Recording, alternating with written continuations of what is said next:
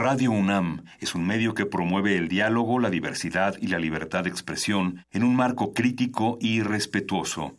Los comentarios expresados a lo largo de su programación reflejan la opinión de quien los emite, mas no de la radiodifusora. Por siglos nos hemos hecho escuchar. Nacimos como parte de esa inmensa mayoría. Hablar. Escuchar. Debatir. Proponer. Cuestionar.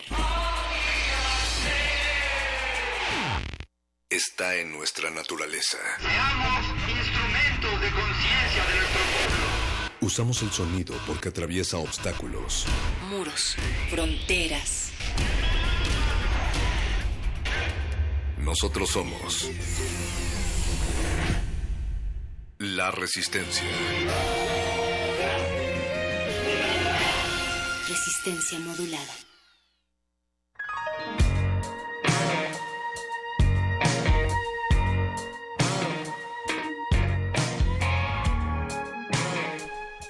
Nota biográfica.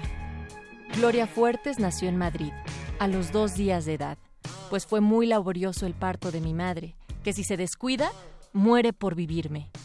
A los tres años ya sabía leer, y a los seis ya sabía mis labores. Yo era buena y delgada, alta y algo enferma. A los nueve años me pilló un carro, y a los catorce me pilló la guerra. A los quince se murió mi madre. Se fue cuando más falta me hacía. Aprendí a regatear en las tiendas y a ir a pueblos por zanahorias. Pero entonces empecé con los amores. No digo nombres. Gracias a eso pude sobrellevar mi juventud de barrio. Quise ir a la guerra, para pararla, pero me detuvieron a mitad del camino. Luego me salió una oficina, donde trabajo como si fuera tonta. Pero Dios y el botones saben que no lo soy. Escribo por las noches y voy al campo mucho. Todos los míos han muerto hace años y estoy más sola que yo misma. He publicado versos en todos los calendarios. Escribo en un periódico de niños y quiero comprarme a plazos una flor natural como las que le dan a Pemán algunas veces. Gloria Fuertes, Madrid, 1917-1998. Resistencia modulada.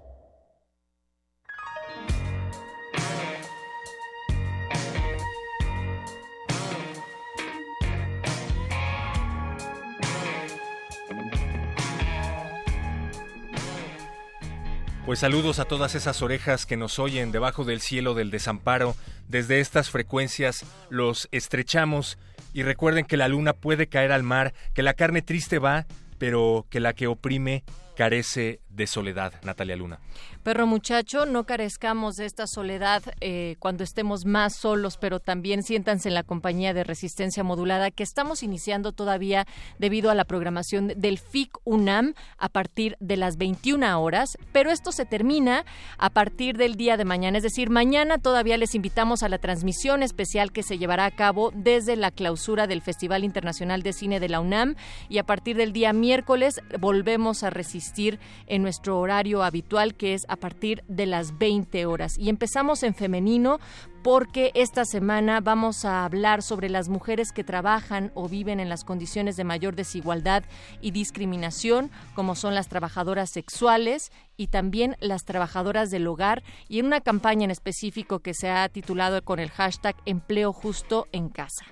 Les recordamos que nos pueden hacer llegar todos sus comentarios si es que se están mirando desnudas frente al espejo, desnudos frente al espejo también. Por favor, escriban Facebook Resistencia Modulada. Tenemos una cuenta de Instagram arroba R Modulada, pero particularmente los combinamos a que nos escriban a nuestra cuenta de Twitter que es arroba R modulada y es que ahí acabamos de lanzar una pregunta, Natalia. La pregunta semanal es, ¿la violencia contra las mujeres disminuiría principalmente con, y bueno, la primera opción es denuncias en redes, la segunda políticas públicas y leyes y la tercera educación. Hasta este momento los votos que se han ido contando nos arrojan que el 12% considera que las políticas públicas y leyes son lo necesario para disminuir la violencia contra las mujeres y el 88% educación todavía se queda en 0% la denuncia en las redes, perro muchacho. Un aplastante 88% piensa que el machismo es un problema de educación y yo la verdad no podría estar más de acuerdo, además eh, cultural, ¿no? Y las violencias en general, ¿no? Que pueden estar desde distintos niveles aplicadas hacia las mujeres. Por supuesto, esta semana también se estará conmemorando el Día Internacional de la Mujer, por eso tenemos toda una programación acá en la Resistencia especial para ustedes. Y del otro lado del cristal, quienes también se colocan en lo femenino de sus dedos y de sus manos y de sus ojos y también de los oídos, es Eduardo Luis en la producción, está el Betoques también, el señor Agustín Mulia en la producción de los sonidos, subiéndole y bajándole en la consola de FM de Radio UNAM y Alba Martínez en la continuidad. Ya están del otro lado de la puerta, prácticamente con un pie adentro de esta cabina, el Mago Conde y Luis Flores del Mal, que en unos momentos más van a contactarse con el doctor Arqueles para hablar pues también de este tema, Natalia. Sí, qué bueno que escribes como mujer. Ojalá que muchos de nosotros escribiéramos como alguna de las mujeres notables de la literatura. Eso es lo que están diciendo los muerdelenguas. ¿Cuál es su autora favorita? Hoy lo van a estar platicando en muerdelenguas en unos momentos más. Cultivo de ejercios, Apache Raspi y Francisco de Pablo se están desinfectando del otro lado de la estación para entrar en unos momentos más al laboratorio de cultivo de ejercios en resistencia modulada. Van a platicar con Junio Jocol, él es cantautor guatemalteco y cuyas rolas pues tocan temas sociales y reflexivas, pero están llenas de sarcasmo. Y yo leí parte de sus influencias y creo que estoy, estoy bastante emocionado. Y el playlist de esta noche que cierra con nuestra transmisión tendrá en este cuadrante del 96.1 de FM, estará en la tripulación La mente envuelta en percusiones de Víctor Sánchez, él es baterista de Ska Contenders y percusionista en La Redada. Esta noche en playlist no se lo pierdan. Traten de no perder la, la virginidad debajo de la mirada de Dios y no se avergüencen al escuchar esta pieza que tenemos preparada para ustedes para arrancar resistencia modulada. Lido Pimienta, la capacidad. Esta ciudad cuenta historias. Esta ciudad resiste. Resistencia modulada.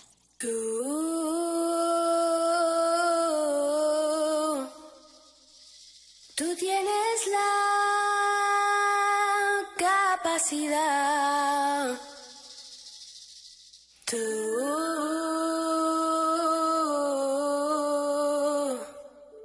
de hacerme reír, de hacerme llorar de felicidad. Y yo ahora estoy aquí y tú eres todo y más.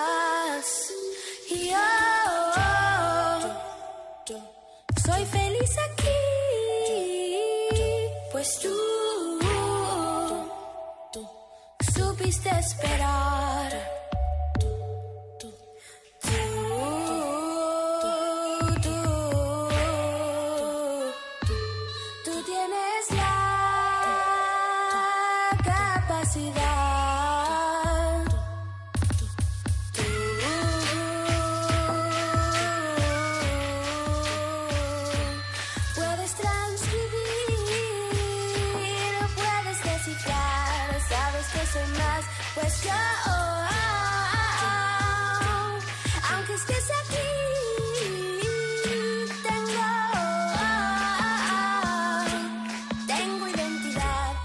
Personalidad. Y yo,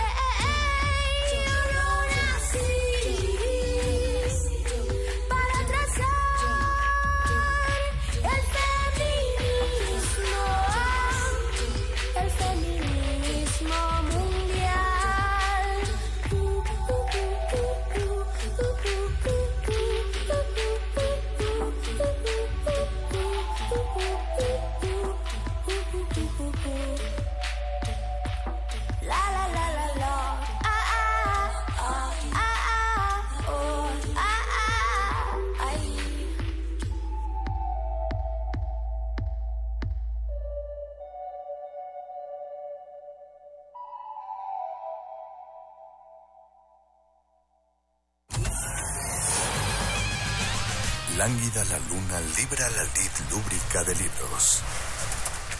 Maleable la mente emula al mutante milenario.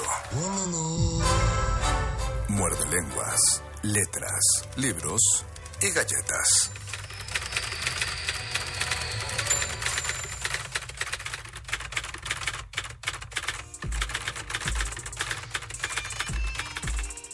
'Un Eledron muerde lenguas.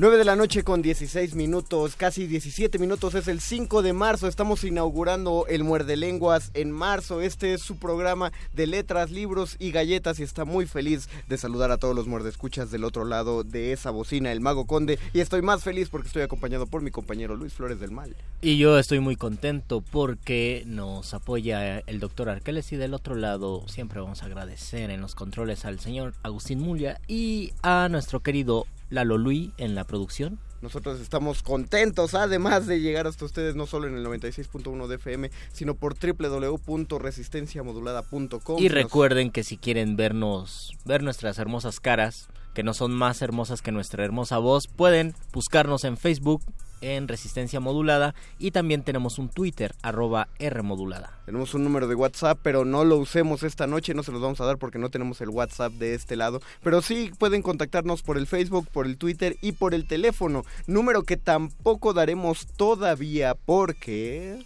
Porque es lunes y ustedes saben que este programa este programa de letras, libros, galletas, y ya les diremos de qué más, también tiene otro programa y es un programa muy especial. Es un programa de mano.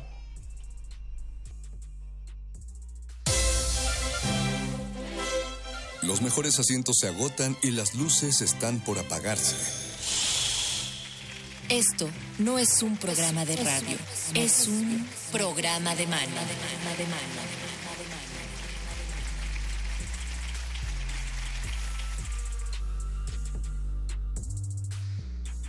Ya nos saludan en el Facebook Live Elena Cirot y Jan Rosaguel. Nosotros les mandamos también saludos. Y va muy ad hoc la invitada que tenemos esta noche aquí en la cabina de Muerde Lenguas. Porque el tema de esta semana, uniéndonos a, a la temática de resistencia modulada acerca de feminismos, nuestro tema es Escribes como niña y qué bueno que escribes de ese modo y por eso tenemos el gusto de presentarles esta noche a Vicky Araico. Ella es la autora de Juana Inamilion que está aquí esta noche en la cabina con nosotros y a quien pueden ver también a través de Facebook Live. Bienvenida Vicky. Muchísimas gracias. Bienvenida Vicky. No, muchas gracias tú por, por aceptar la invitación y aceptar salir en el Facebook Live y, entrar en todo eso. Mira, ya te mandan más, más saludos. Este, bueno, pues Vamos primero sobre el montaje, Juana Inamilio, ¿en dónde está en el Teatro Orientación? Sí, así es. Vamos a estrenar este jueves, Día Internacional de la Mujer, justamente. Justamente. Eh, estrenamos a las 8 de la noche y vamos a estar en temporada hasta el 15 de abril,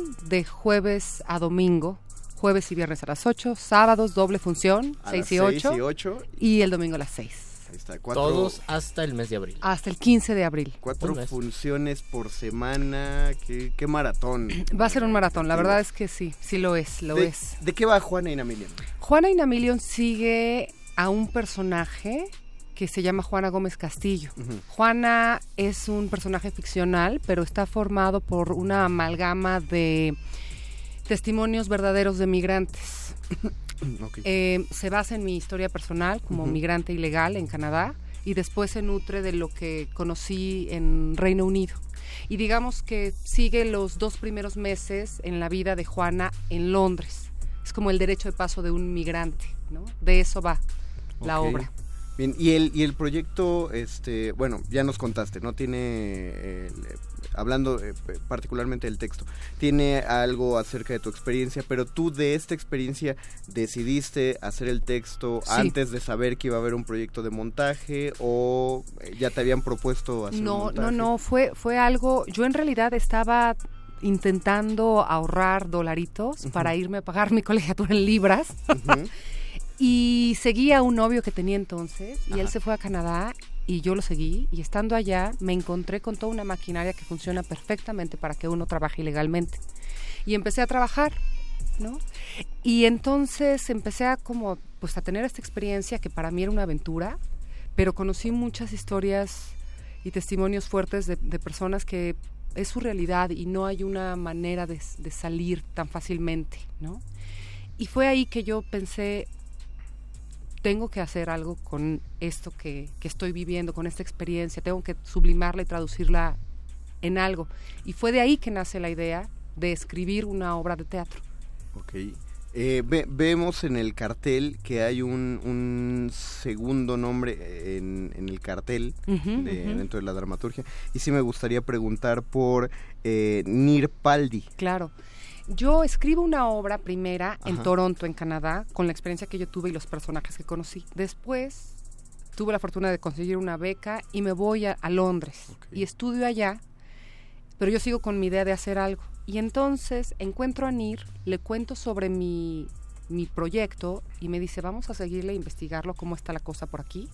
Yo dije, seguramente está aquí, por aquí también lo vemos, ¿no? Uh -huh. Y Nir se sumó. Nir Paldi es un director israelí nacionalizado inglés, británico, okay. este, que tiene una compañía de teatro que se llama Theatre ad Infinitum. Y esta compañía es una compañía de teatro físico, eh, que ahora tiene base en Bristol también y en el Reino en Londres. Y con él he trabajado ya en varias ocasiones. Este tiene una apuesta Nir como director a un teatro por llamarlo de alguna manera minimalista. Uh -huh. Para Nir, si no lo necesita en escena, porque el actor puede imaginarlo, puede crearlo con la luz y el sonido, entonces no le entra a, a la parafernalia que, que bueno, que en, en, algunas ocasiones, bueno, se disfruta y demás, pero... Pero a veces se estorba o... o, o... Exacto, o distrae. Exacto. Ajá. ¿No? O distrae. Y entonces, este, pues con él hicimos este espectáculo que tiene esta característica justamente, es una caja negra donde no hay cambios de, de vestuario, no hay elementos escenográficos, ni utilería, no hay pues, nada más que el cuerpo del actor, en, bueno, en este caso, pues de la actriz, yo, en escena, este, en un engranaje, pues que tratamos de que sea muy preciso con eh, los cambios del sonido y de la luz. ¿Existe un espacio específico? ¿Se desarrolla en un lugar o van cambiando? Cambian, cambian. Los, los espacios que, que, que, manejamos son espacios físicos, desde Juana en su natal Michoacán, el club de salsa donde ella solía bailar con su novio, el restaurante donde vivía con su madre, después el aeropuerto, cuando viaja a Londres, la bodega de zapatos donde trabaja, va, va cambiando, va cambiando cada vez. Pero Entonces, es, el, es el cuerpo y el contexto el que da los Exactamente, es el que va guiando al, al, espectador, sobre todo el gesto, porque como no hay cambios de nada, ¿no? Tiene que ser, es una cosa de, de, de, de utilización del gesto uh -huh. y de la voz y el registro y de hay, la voz. hay paisaje sonoro. ¿Verdad? O sea, sí. sí. los sonidos van también ambientando. Sí, sí, van también ambientando y van guiando justamente en la historia. Algunos tienen que ver con la ubicación, pues sí, tal cual, de, de la localización, de la localidad o, o, o, la geografía, y muchos otros tienen que ver con los espacios mentales y emocionales del personaje. Okay. Eh, ahorita que nos hablabas acerca de la, de la exactitud de movimiento, me suena que hay algo como una partitura escénica. Eh, ¿Así fue concebido desde el texto? ¿O no, eso ya fue en el proceso no. de montaje? Exactamente, okay. sí. Justamente el trabajo que hace NIR es un trabajo donde pues no es una escritura tradicional la que hicimos, ¿no? Uh -huh. Finalmente yo tenía ya una obra que después visitamos y de ahí realizamos nuestra investigación, tomábamos elementos y nos metíamos al salón de ensayos a experimentar. Y solo escribíamos lo que ya estando de pie y moviéndonos mm, funcionaba. Okay. Entonces es un proceso, pues no es que te vas, te aíslas, te sientas en el escritorio y escribes y después lo pruebas, sino que lo, vamos, lo íbamos generando. Y después escribes. ¿no? Y después, claro, ¿te acuerdas de esto? Lo grabaste, hicimos, da, da, da, da entonces ya, exactamente. Muy, muy de taller, muy de laboratorio. Justamente. ¿No? La historia tiene tintes trágicos, es hay mucha tensión o cómo uno debe ir. Fíjate que como como prepararse, ¿verdad? Sí, sí, sí. Hay. pues mira, es una historia que incita a la reflexión, pero es muy divertida y sí tiene su parte trágica, okay. ¿no? Eh, tiene esta historia una cosa que yo la verdad es que cuando platico con Nir, Nir, Nir ha hecho varios eh, pues one person shows que le llaman allá, ¿no? Este y me acuerdo que cuando nosotros después como es este laboratorio justo hasta que lo pones en el escenario y el público lo recibe te das cuenta de la respuesta. Uh -huh. Y la gente estaba feliz y llorando y riendo y era una cosa de emociones rarísimas. Le digo, ¿qué hicimos? Porque hicimos algo bien. O sea, hay algo en la estructura que funciona muy bien. Porque cuando hablamos de migración, pensamos en el monólogo, ¿no? Esta idea del monólogo, pues está, la, estar la chica ahí llorando, sufriendo, la migración, ¿no? Y la vida no es así. La vida no es solo eso, la vida está llena de sueños, sí, expectativas, sí, que se rompen y fracasos, pero también dentro de todo eso hay mucha comicidad, porque los personajes con los que ella se encuentra son, son pues le hacen cosas terribles, pero son muy chistosos. y, son muy carismáticos también. Y, lo hemos mencionado más de una vez aquí en estos micrófonos, que toda comicidad esconde un, dolor o hay una distancia acerca de un dolor y por eso se vuelve una comicidad. Sí, justamente, pronto el público se está riendo ahorita el público. ¿Por qué? Si esto debiera ser, ¿no? ¿Por qué se ríen? ¿Por qué Pero en el fondo sí, uno piensa también, ¿no? Que puede ser cómico. Fíjate que yo platicando, digo, haciendo también la reflexión, yo creo que una mancuerna que hemos, o sea, que hemos tenido Nir, Paldi y yo, una mancuerna muy especial, tiene que ver, creo, con nuestros, de dónde venimos y como de, de qué nos hemos nutrido. Yo siendo mexicana, clase media, pues tengo el melodrama en las venas, ¿no? y él siendo israelí, no, pues. él está en otra cosa. Entonces, nos, frente a un mismo evento, es como él tiene una visión y yo completamente otra. Entonces, ha sido muy rico la manera en la que se genera esta como combinación porque él se ha sensibilizado y a mí me ha bajado también de mi melodrama, ¿no? Y del y del rol de la víctima. Entonces, no hay eso en Juana, ¿no? Vemos a una mujer que está luchando, que está que desea y que fracasa. Que le ocurren eventualidades, pues, como a todos. Que, que, le pasa a la vida, porque la vida pasa. ¿Será que en la historia que hay un proceso de migración podamos empatizar aunque no seamos migrantes porque detrás de eso hay una búsqueda. Ándale, encontrarnos de alguna manera puede ser yo creo que sí. Yo creo que justamente ahí está como también la fuerza de la obra y la cosa universal.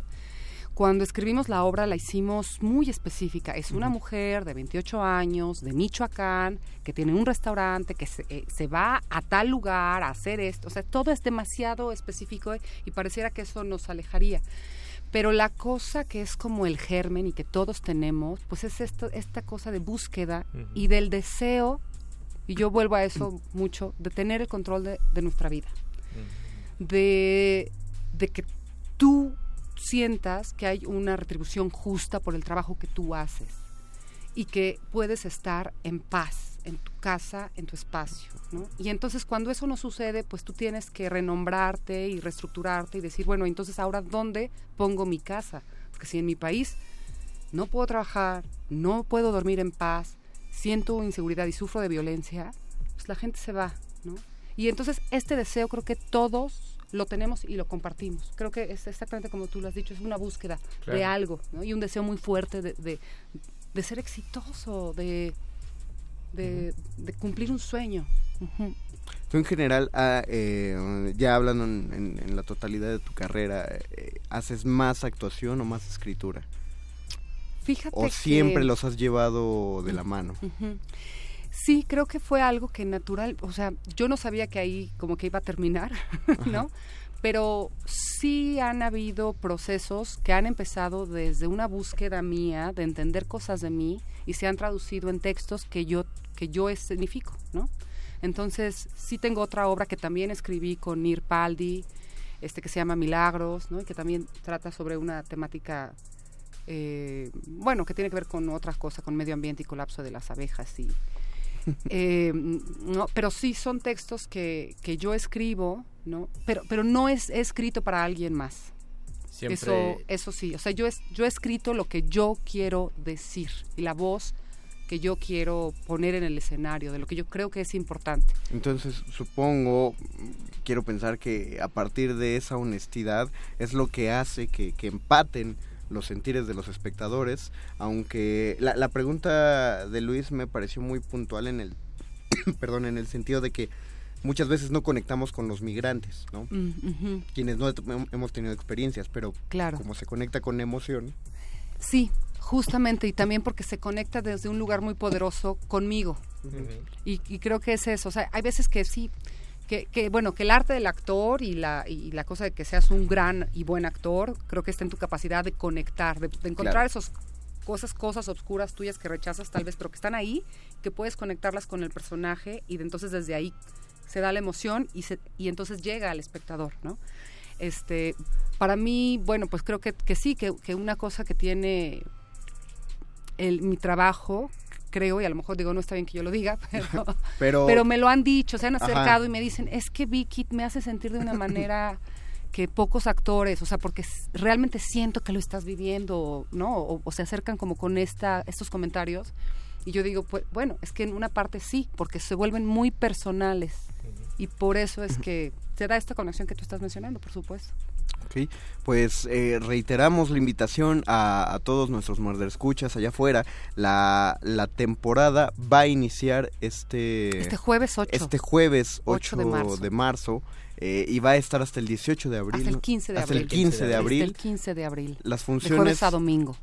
De jueves a domingo. Las funciones son jueves y viernes, ah, lo digo despacito, jueves y viernes a las 8 de la noche.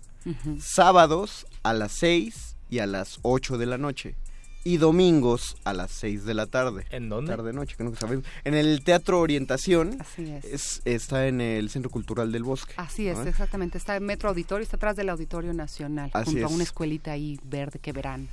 Es un teatro precioso. Sí, sí, sí, que es, que es el de atrás, ¿no? Exactamente, Y justamente. sí, el la, la escuela está pintada, hay unos niños como triangulares, está muy simpático. Sí, Sí, bueno, y que, y que sepan, bueno, que, que, que el Instituto Nacional de Bellas Artes y ahí la Coordinación Nacional de Teatro los días jueves tienen un superprecio de teatro que es de 30 pesos. Ah, es cierto, los jueves de teatro. Sí, los jueves de teatro. Entonces también para que la gente lo sepa y, y bueno, pues invitarlos a que vayan a, a conocer la historia de Juana. Apártense un juevesito a las 8 de la noche si quieren aprovechar los jueves de teatro. Y no creo que el sábado, lo- los sábados son muy buenos días. También, sí. eh, particularmente, pues a cualquiera de las dos funciones que lleguen, pero por favor repetimos y reiteramos y no nos cansaremos de reiterar que apoyen esta clase de, Y que de inviten a los proyectos que más puedan. y que inviten a los que más puedan. Pero si necesitan todavía otro incentivo aparte de lo que ya nos ha hablado Vicky Araico Nos vamos a poner trabajo. Generosos. Bueno, No, ellos no, se no, van a poner ellos se pusieron generosos. gen- nosotros solo somos el conducto Nosotros de nada más les vamos a decir cómo se pusieron generosos porque les va a gustar. No, no, no, muy generosos. Tenemos cinco pases dobles. Cinco pases O dobles. sea, no dos por uno, Luisito. Cinco pases dobles. Pases dobles. Es decir, 10 personas entran eh, gratis, 10 parejas, 10 conjuntos de dos personas van a entrar gratis a la función, escuchen muy bien, la función de este viernes 9 de marzo. Cinco función pases dobles para la función del viernes 9 de marzo. a las 8 de la noche en el Teatro Orientación. Luisito, con tu hermosa voz, ¿a qué Con mi hermosa deben voz marcar? se deben comunicar justo en este momento al 55 23 54 12. 55 23 54 12. Hablen cinco personas, se llevan cada una su pase doble y pues ya invitan a otra persona y recomienden la obra por favor y díganos cómo les fue, cómo les pareció. Yo, yo solamente, aparte de agradecer, quiero disculparme con los dos. Me acabo de dar cuenta que, que primero, Luis, toda la transmisión te estuve tapando Sí, con me, el me micrófono. tapaste con el Perdóname, micrófono, pero no lo había visto. Yo de repente salía. Y, y Vicky, bueno, ahorita les cuento el, el- el chiste que salió muy mal afuera del aire, pero se lo contaré solo a la gente que está en el Facebook Live. Pero mientras tanto, te vamos a agradecer, Vicky Araico, por haber No, estado gracias aquí. a ustedes. Muchísimas muchas gracias, Eh, Gracias. Lo que decimos a todo mundo, lo que prefieran, ya saben, aquí si quieren otra cosa, otro proyecto que salga, aquí tienen su cabina de radio. Muchísimas Muchas gracias. Eh, y mucha popó para esta temporada. Que así sea. Que así sea. Nosotros Gracias. vamos a una pausa musical y en un momento regresamos a Muerde Lenguas, Letras, Libros, Galletas. Y escribir como una niña. Que está muy bien.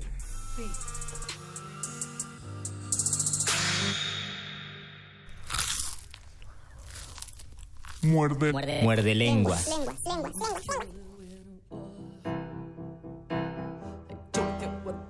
it for. It's all so terribly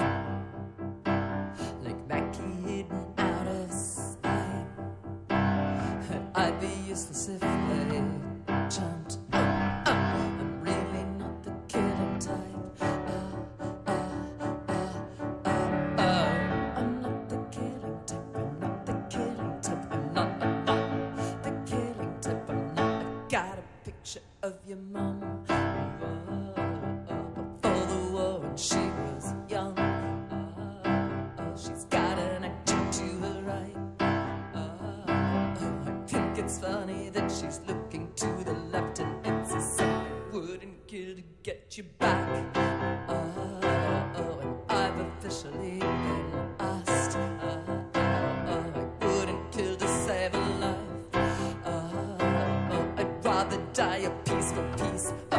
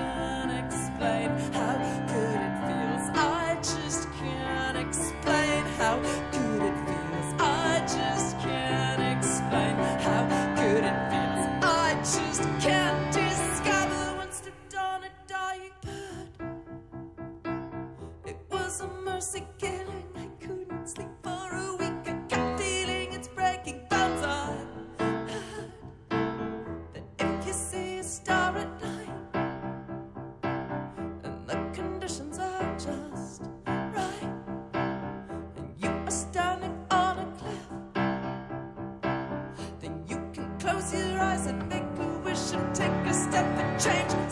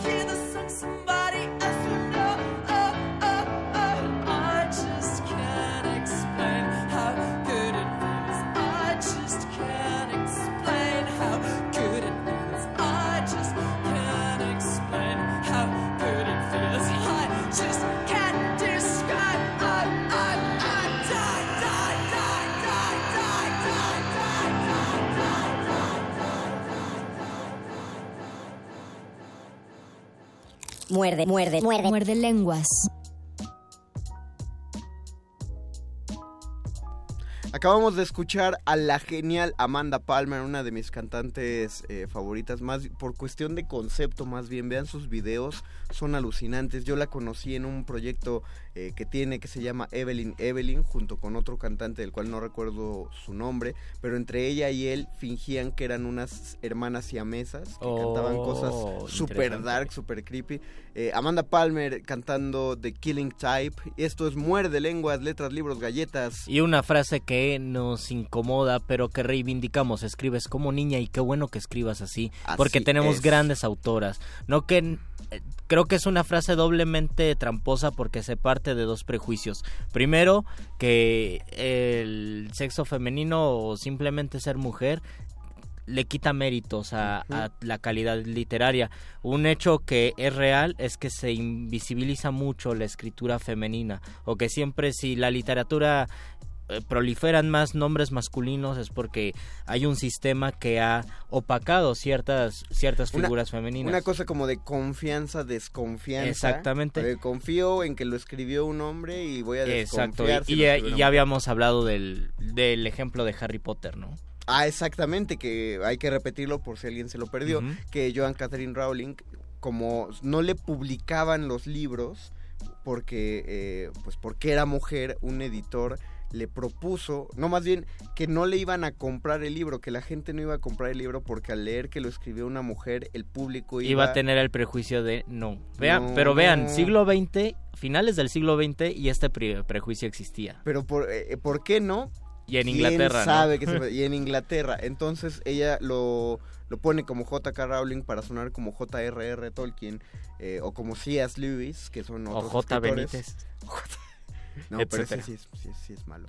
Eh, pero este, ya ah, nos avisan de producción. Volaron los boletos. Que se volaron los boletos de Juana y Namillion, eh, pues mucha mucha mierda la producción de Vicky Araico. Y pues sí, justo ella cambia su nombre, J.K. Rowling cambia el nombre y bueno, ya cuando se enteraron que era autora, pues nadie se fue para atrás, simplemente ya era muy famosa. Y eh, el prejuicio de, de niña es de infantilizar algo significa hacerlo fácil o, o no, no, no ser bueno otra vez, carecer de méritos, que ya en otro momento hablaremos de eso, pero esta frase escribes como niña que pues desgraciadamente se puede escuchar en los talleres, en los círculos de lectores, puede significar lo contrario, puede significar algo que nos guste mucho y siempre en las influencias literarias existen grandes figuras, grandes plumas femeninas que nos que nos relacionan directamente con la escritura y que nos gustan, nos enriquecen muchísimo, sea cual sea. Lo que estaría padre sería que ustedes, mordescuchas, nos propusieran cómo reivindicar el escribes como niña, pero es decir, no solo los centremos en escribes bien. ¿no? Porque, porque todos estamos sujetos a escribir bien o mal. Más bien, escribir bien qué tipo de literatura o, o cuando tuviste qué tipo de hallazgo en literatura que sea el escribes como niña. Díganlo en Facebook Live Resistencia O Modulada. díganlo en el Twitter, arroba R modulada. Queremos mandar eh, todo el equipo de Resistencia Modulada una calurosa felicitación a Elena Cirot, que ayer fue su cumpleaños. Saludos, Elena. Ojalá te la hayas pasado ¿Cuántos muy cumpliste? bien. Sí, dinos cuántos cumpliste. Nos escriben a Yeli Gutiérrez y dice, hola, estuvo muy buena la entrevista. Estoy marcando el número que dijeron para los boletos, pero no me contestan. Híjole, lo que Perdona, pasa- Yeli, es que estaba, Estaba ocupado, ocupado. porque estaban tomando otra llamada, pero ya, ya se fueron los boletos. Pero tuve un jueves, a ver, Juan Inamilio en Teatro Orientación, está a 30 pesos en jueves de teatro.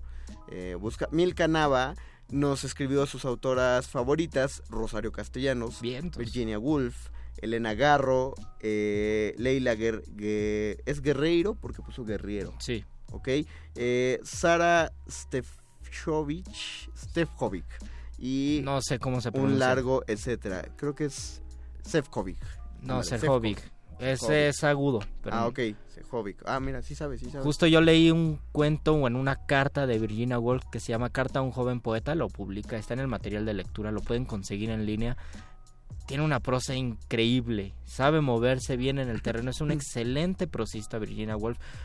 Los los consejos yo creo que funcionan para todas las personas que quieren escribir, habla sobre la sinceridad, sobre la capacidad de escribir poesía y sobre todo algo que ahora que ahora nos hace mucho eco, que es la idea de que todos estamos unidos y que todos somos parte de un todo. Dice Virginia Woolf, si tú eres poeta, tú estás representando a los grandes poetas del pasado, tú no estás escribiendo de la nada.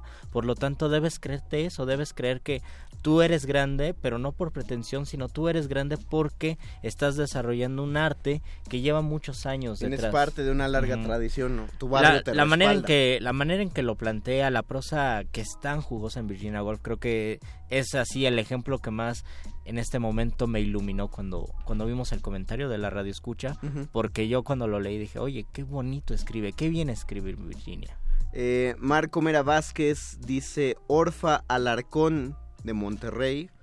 Ah, mira, no lo ubico. No, Sería no, bueno. Si nos pueden enviar un texto a inbox de Facebook Resistencia Modulada estaría genial. En Nayeli Gutiérrez ya pone hashtag ayuda, nos pide el teléfono. Era el teléfono, pero lo sentimos ya. Perdón, Nayeli, se fueron los boletos. nos dice algo Aurea no Aurea, nuestra amiguita Shaide, la que ya, ya tiene también su, su apodo muerde lenguoso. ¿Sí? ¿Cuál es su apodo? Aurea la bruja, Shaide. Oh. Una de mis autoras favoritas es Verónica Murguía. Justo es curioso que cuando manda su novela Loba al concurso de Gran Angular, al principio creían que el autor era un maestro de historia de Portugal o por qué ahí. extraño Qué, qué raro, no sabía. Qué bonito es el Oigan, prejuicio, ¿no? lean- ¿Hasta dónde te lleva? Lean los artículos. Yo pienso que son ensayos. los ensayos de Verónica Murguía los publica en la jornada semanal cada domingo. De verdad son muy divertidos y tiene una manera de contar las cosas tan inmediata, tan fluida. Les va a gustar muchísimo. Le- Les, les recomiendo que se lean los comentarios de la conversación porque están citando un chorro de autoras que en, en mi caso a mí no me sonaban y para que se lleven el referente, Beatrix Potter, dice Milka Nava, Beatrix Potter, Mary Shelley, por supuesto, la genial Mary Shelley, eh, Jane Austen y Luisa Marie Alcott, ah, claro. Ese momento de finales del 18, principios del 19, que fue tan importante en la literatura inglesa. Y por eso a mí me, me causa tanto tanta incomodidad y curiosidad lo que pasó muchos siglos después, o bueno, muchos años después con Harry Potter.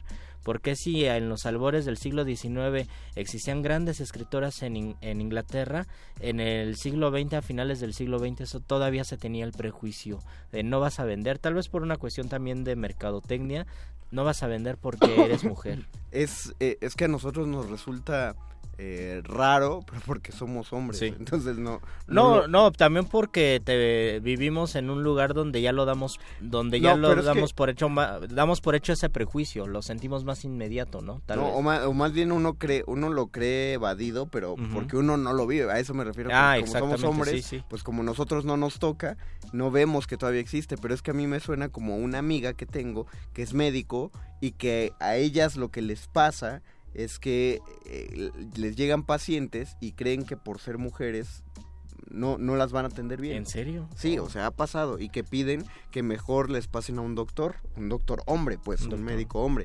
Eh, Aimel TS dice, gracias por las recomendaciones, pues gracias a todos los que las pusieron aquí en el comentario. Yasmina Amar, no es que escribamos como niñas, pero sí... Si en otra sensibilidad esta frase es polémica, qué bueno que aclaran el sentido. Me gusta tanto el primer sueño de Sor Juana que me aprendí algunos versos de este Oh, poema. Escucho bueno. menudo su programa y me encanta. Saludos. Exactamente, queremos usar la frase polémica para reivindicarla. ustedes si se dan cuenta en el billete de 200, así muy muy chiquito aparece unos Unos dos- versos del primer unos sueño. 15 versos del primero sueño. Elena Cirot dice que cumplió 25 y no, gracias a ti por escucharnos. Luisa Luis, en la literatura, la política y otras áreas se subestima a la mujer. En el mundo, en la vida se ha ¿Podemos se ha decir alguna autora que no nos guste? A mí, yo por ejemplo, pues claro que entra en la plática. A mí no me encanta la dramaturgia de Elena Garro. Oh, ¿Por qué? Porque es, yo la siento lenta en el ritmo.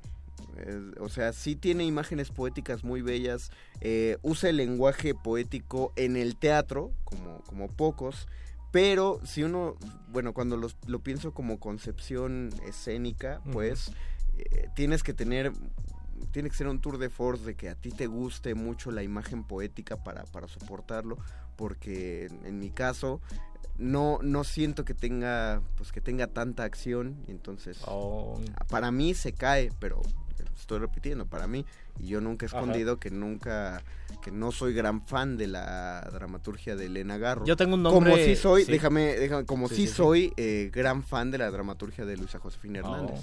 Hernández. Ay, sí, eh, y tal vez tenga más eh, más resonancia Elena Garro por cuestiones biográficas. También, eh, eh, No, ambas se leen.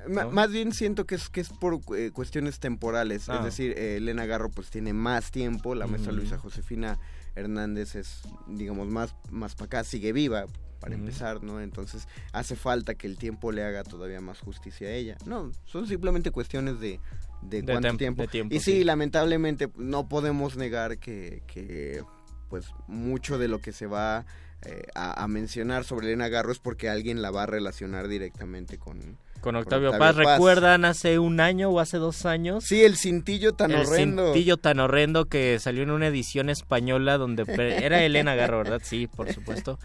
Pues, ¿sí era Elena Garro? Sí, sí. Pusieron Sí, sí era. mujer de Octavio Paz, amante Ajá. de Bioy Casares, admirada por Borges. Una cosa terrible. Sí.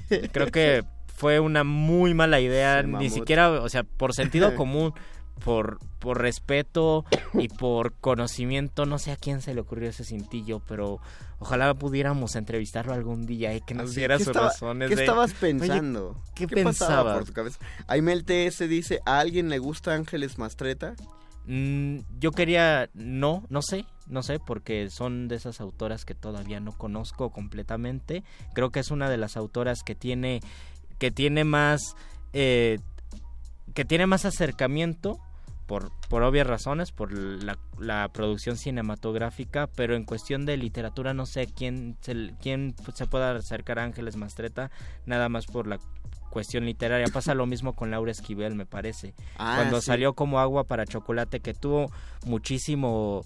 Fue muy polémico porque decían otra vez la, la idea de no, tú no lo escribiste, lo escribe tu esposo y después salió una segunda novela, La Ley del Amor, No sabía que que en la edición no les gustó a los editores y lo tuvieron que publicar con un disco como un fenómeno de mercadotecnia extraño.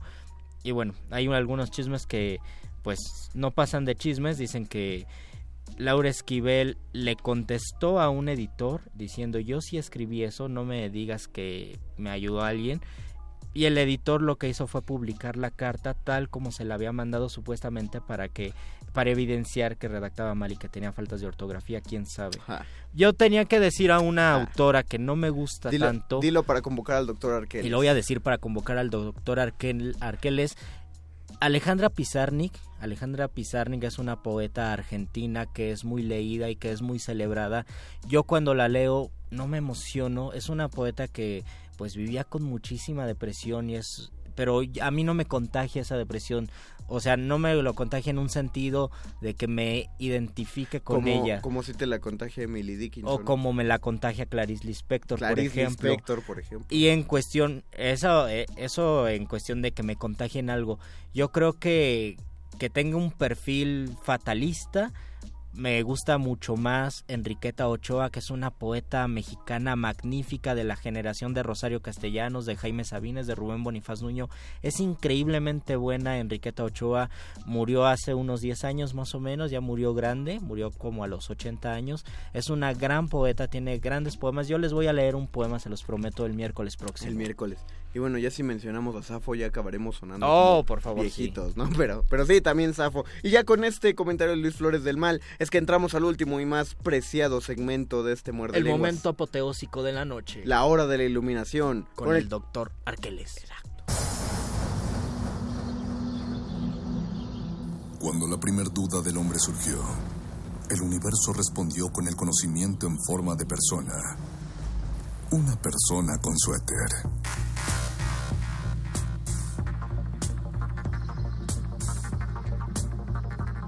Es la hora de la iluminación con el doctor Arqueles.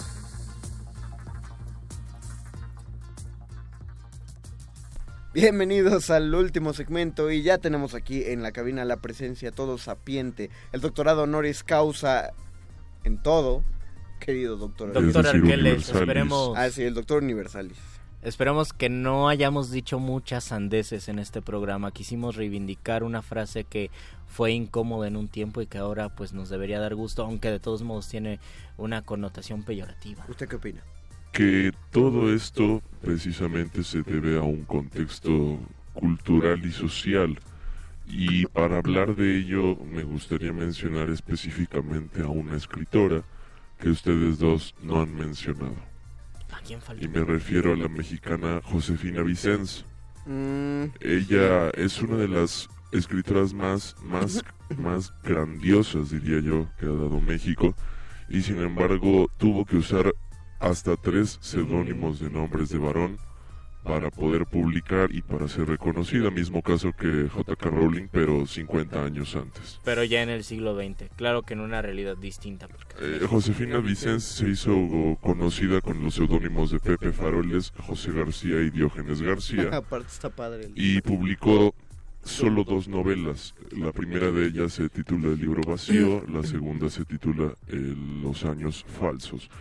Y ambas son protagonizadas por un eh, personaje masculino. ¿De qué nos habla esto? De una serie de elementos culturales que no le permitían a una escritora tan prominente como ella el destacarse de manera natural o orgánica. De hecho, eh, le gana eh, un año después de que Octavio Paz gana el premio Javier Villaurrutia, ella lo gana con su primera novela, con, con el libro vacío. A este grado, pues, está la calidad de su escritura y sin embargo, insisto, nunca fue reconocida a pesar de, del paso de los años. Tuvo algunos puestos políticos y sindicales, pero no fue una Octavio Paz, precisamente. No, yo me acordé mucho de una clase de psicología que tomé en la preparatoria donde la maestra psicóloga nos decía que solo una cosa se podía sacar en alto acerca de toda discriminación y era que todos los grupos discriminados se veían forzados a hacer las cosas mejor que los grupos privilegiados justamente para sobresalir. Ponía por ejemplo a, a Juan Gabriel, en el hecho de, de que crece en un país en un- con una homofobia tremenda, eh, pero se vuelve uno de los mejores cantantes. Y se vuelve uno de los décadas. referentes para los que escuchan música ranchera y que se asumen como machos, ¿no? Exactamente, no, en general, o sea, la instrumentación, la musicalidad, las letras. He ahí las ironías de la cultura. Y entonces, eh, eh, estas mujeres que han tenido que verse como, eh, pues, en estos problemas para publicar, para hacer llegar su obra, eh, sí, hacen un esfuerzo doble, que, que no deja de ser una putada, pero lo que consigue de eso es, pues, en muchos casos, pues, pasa, Destacar. pasa filtros y destaca un punto de calidad. al, al final la calidad vale por sí misma y, Y el habla. trabajo exactamente habla por sí mismo y es reconocido porque lo vale. que es la razón por la cual tenemos textos de Sor Juana en una época donde sin problemas el- pues cuánta- cuántas autoras no debieron Y haber por sido enterradas y por eso la conocemos como Sor Juana, si no la conoceríamos como Juana de Asbaj. exactamente O sea, ese Sor fue porque no podía estudiar y porque tuvo que meterse eh, no porque al- digo, ah al bueno clero de- para de poder estu- estudiar. de estudiar eh, siendo monja mejor quedarme afuera y poder tener una vida social como esperan que te... no hombre pues me voy al convento más padre aprendo a cocinar Hay prioridades, hay prioridades y, y estas mujeres a lo largo de la historia, todas las que ustedes han mencionado, han tenido que luchar en tanto que son una minoría en el contexto cultural y literario. Siempre el, el que es reconocido es el varón, lamentablemente, y hay, como decían ustedes, infinidad de obras que probablemente nunca vieron la luz debido al poco apoyo que el género femenino recibe para mostrar su trabajo creativo. Platicábamos fuera del aire que, quizá pudo haber existido una autora en el periodo isabelino en Inglaterra. autoras en pero el- no, los siglos de oro Pero no, sabe, no sabremos, al menos de Inglaterra, por ejemplo, porque estaba prohibido que las mujeres subieran al escenario, ¿no? Por ejemplo. Y si le prohibían a una mujer subir al escenario, que no le prohibirían escribir. Exactamente. Entonces, sería, es, es curioso ver de qué cosas nos perdemos.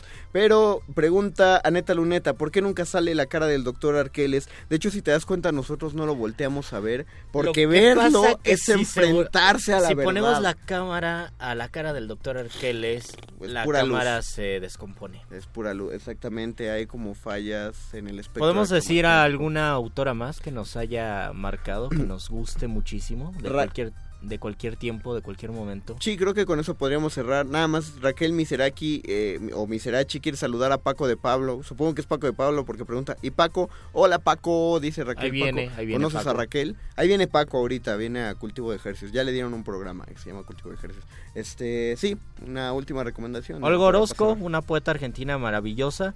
Y de México, Coral Bracho, que es una poeta viva, contemporánea, increíble. De verdad, busquen los poemas de Coral Bracho, les va a gustar.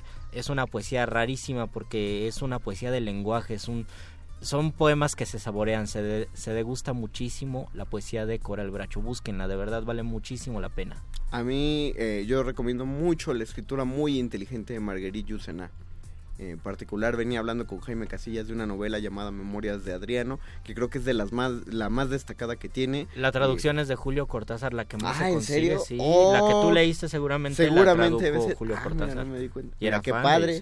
Mira qué padre. No, no supe que era Cortázar. Busquen El amante de Margarita Durán. Ah, la de Uy, Margarita eso les, va, ese les va a encantar. Y es Sobre todo teatro. si tienen 20 años les va a gustar. Y es teatro. Entonces, el amante de Marguerite Durán. Y, doctor. Yo reitero mi recomendación de El libro vacío de Josefina Vicens. Es un deleite a la lectura, una novela corta pero bastante interesante que plantea los problemas que un escritor tiene para escribir, básicamente. Y la publica el fondo. Y la publica el Fondo de Cultura. Económica. Y ahora Shaide, la bruja Esquivel, nos recomienda Guadalupe Alemán Lascurain me marcó de por vida, dice, con La domadora de miedos. Esa es la recomendación de ahora Shaide. Milka Nava recomienda a Murasaki Shikubu. Mándenos más, pero el miércoles, porque por ahora ya nos pasamos 64 segundos del tiempo y ya tenemos que terminar. Agradecemos a don Agustín Mule en la operación técnica. Agradecemos a la Lolui en la producción. Muchas gracias, Alba Martínez, en continuidad.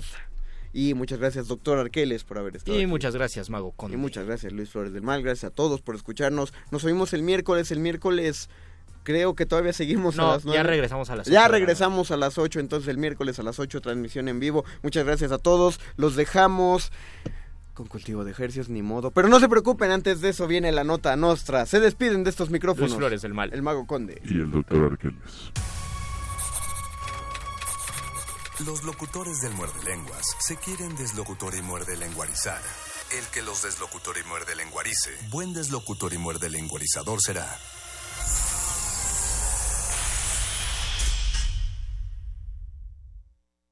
Resistencia modulada.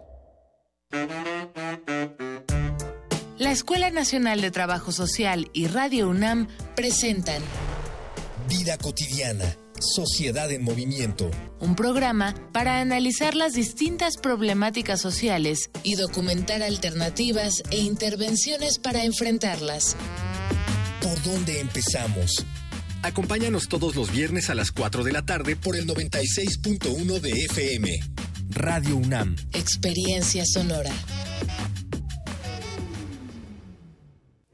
Obras de siete jóvenes artistas que reflexionan sobre el capitalismo y su relación con las emociones de los individuos.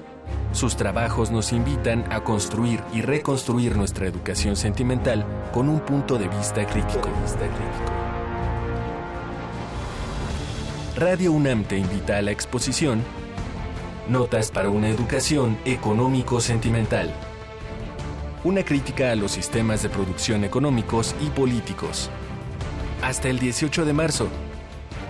Invitan el Museo Universitario del Chopo y Radio UNAM. Experiencia Sonora. México se define entre ir hacia atrás o ir hacia adelante, entre movernos por el enojo que destruye o ser motivados por la experiencia que construye. Ir hacia atrás es cancelar la educación de calidad. Ir hacia adelante es hacer del conocimiento nuestra fuerza. Ir hacia atrás es perdonar a los criminales. Ir hacia adelante es aplicar la ley a los delincuentes. Ser potencia es más que un deseo. Es trabajar para que cada familia cumpla sus sueños. El camino es hacia adelante. Lo mejor está por venir. PRI. Yo prometo, en mis primeros meses de gobierno, He generar pueblo por para los pueblo jóvenes y que casa no lo por tienen. casa Yo para prometo, atender en mis primeros gobierno, meses de generar gobierno, empleo para los jóvenes que no lo que tienen. Es momento que los políticos guarden silencio. Y hablen los ciudadanos. Nuestras propuestas nacen al escucharte a ti. Con Nueva Alianza es de ciudadano a ciudadano.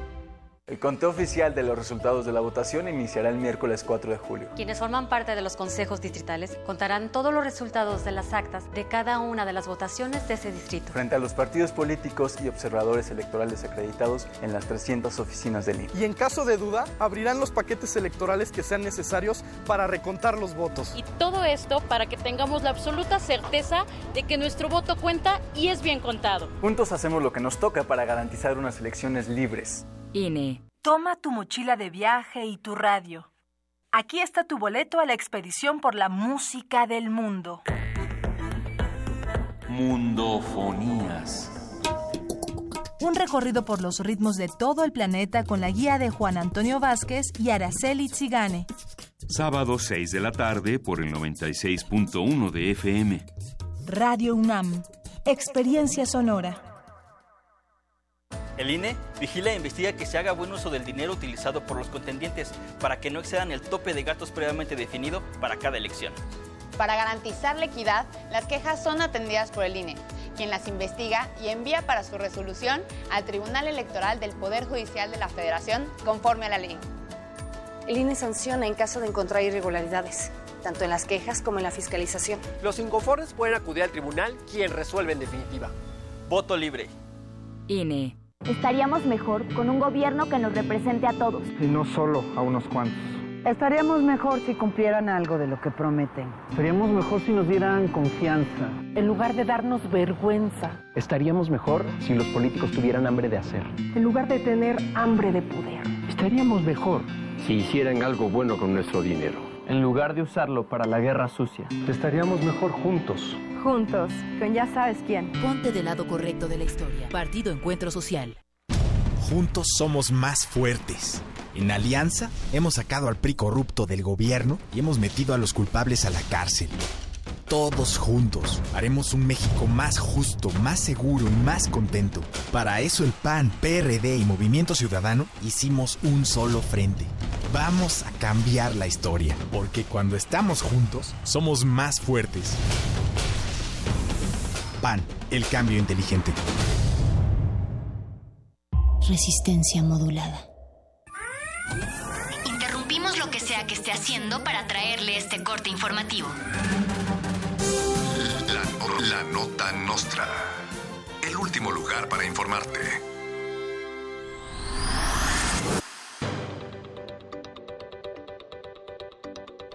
Los premios TV y novelas entregarán la estatuilla de oro al San Juditas de Facebook por mejor escena de acción y mejor actor por su película Los San Juditas son golpeados por los videos virales. La premiación será conducida por Eugenio Derbez y estará prohibido ir a la gala vestido de amarillo.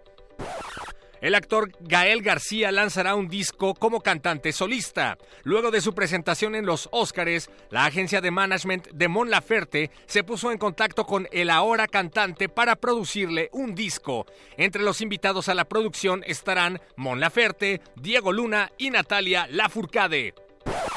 En otras noticias, además de ser acusado de corrupción, enriquecimiento ilícito, complicidad con delincuentes y lavado de dinero, Ricardo Anaya es acusado por Pepe Toño Meade de plagiar una conferencia del ambientalista estadounidense Tony Seba. Anaya negó las acusaciones.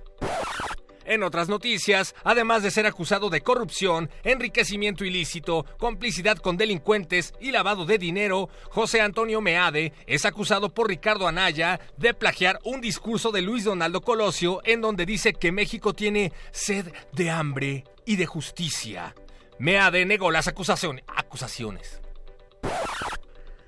Dice Mitt que el pueblo tiene sed de justicia, por eso su partido es el progreso y a salvar a todos viene. Su discurso se sostiene nada más por el cinismo, pues estar en el abismo tiene una razón vital. La injusticia nacional es producto del priismo.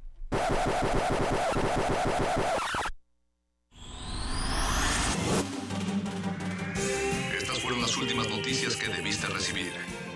Puedes continuar con tus actividades cotidianas. La nota, nota, nostra. La nota nostra. Editatona es un maratón de edición de Wikipedia donde participan mujeres y tenemos dos objetivos. Que más, que más mujeres se editen Wikipedia, porque a nivel global, de 10 personas que editan Wikipedia, solo una es mujer. Y por otra, también queremos que más información sobre las aportaciones de las mujeres esté en la Wikipedia, porque por ejemplo, del total de biografías que existen en Wikipedia, solo el 16%, solo el 16 son sobre mujeres.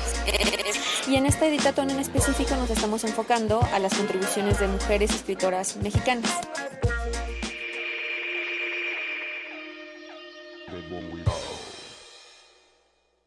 Resistencia modulada.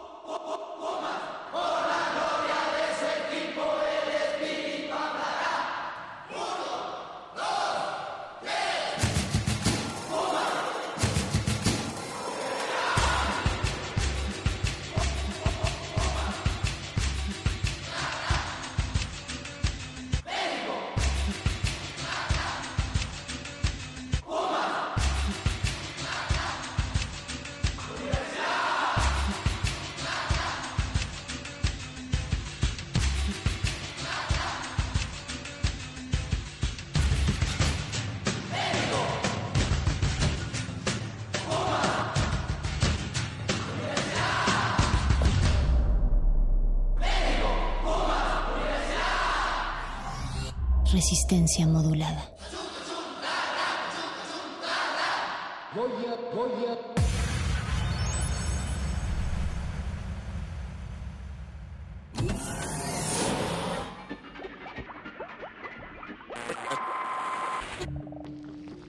Entre los brotes culturales silvestres y la hidroponía acusmática se encuentran las conversaciones cantadas. Estudiamos el milagro de la música libre en el aire. Cultivo de hercios. Frescura en la flora musical.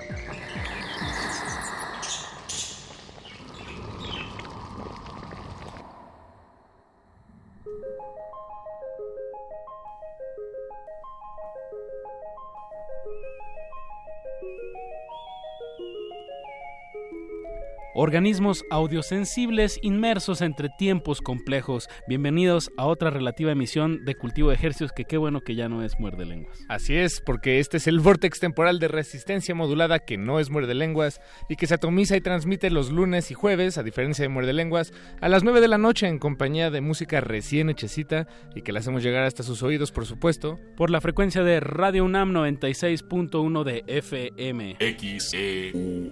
Y llegamos a la aldea global a través de nuestro portal en línea www.resistenciamodulada.com. Es un verdadero honor estar detrás de estos micrófonos de Radio UNAM. Les saluda su servidor Apache o Raspi. Y Paco de Pablo. Y Paco, bueno, ya dijimos que esta es la sección musical de resistencia modulada, modulada y bueno, pues ¿Qué tanto vamos a hacer el día de hoy? Paco? Bueno, esta noche eh, tenemos casa llena. Por supuesto, esto no sería posible sin nuestro productor Eduardo Luis Hernández Hernández, a quien le mandamos un fuerte abrazo. Otro, porque le acabo de dar uno. y a... Pero un abrazo radiofónico y a don Agustín Mulia, que está en la operación técnica. Sin sus, sus, sin sus saberes no estarían sonando nuestras voces a través de, estos, de estas frecuencias. Así es que muchas gracias. Y bueno, empecemos por el final, Paco. Eh, tenemos un invitado, un sujeto de estudio a quien disectaremos frente a sus oídos en unos momentos más.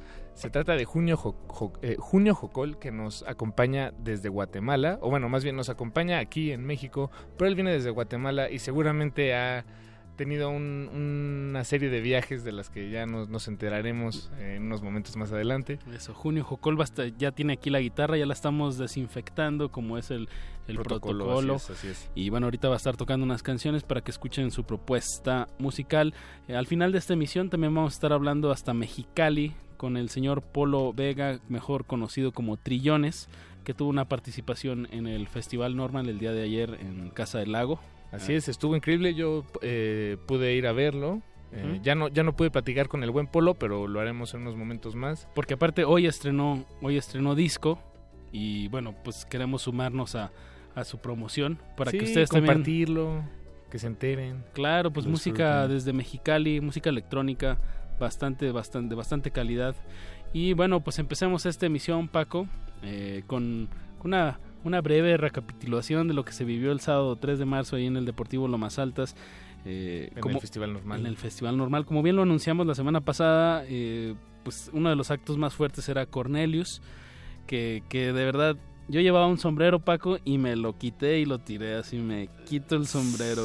Fue lo más impresionante, lo más bonito. Yo quise llorar al ver a estos cuatro individuos. Cuatro eh, japoneses hiper, mega, ultra sincronizados, y sincronizados. milimétricamente. Eh, fue, un, fue un acto de verdad eh, esperanzador para la humanidad. Estoy completamente de acuerdo. Música de verdad muy bonita, mucho, mucho cariño eh, invertido en ella. Ah, mucho talento y a la vez mucho efusividad y como, como decimos, como mucha dedicación, como, bueno, supongo que así es la cultura japonesa.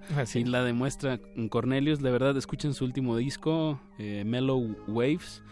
Y bueno, eso estuvo increíble. La semana pasada pusimos algo de Cornelius, pero esta semana vámonos con algo que, suele hacer el festival normal, que es pues sorprender con algunos actos eh, que uno va, si se va desde temprano, es garantía que va a haber un par de actos que, no conocía. Que no se imaginaba. Y que lo sorprenden.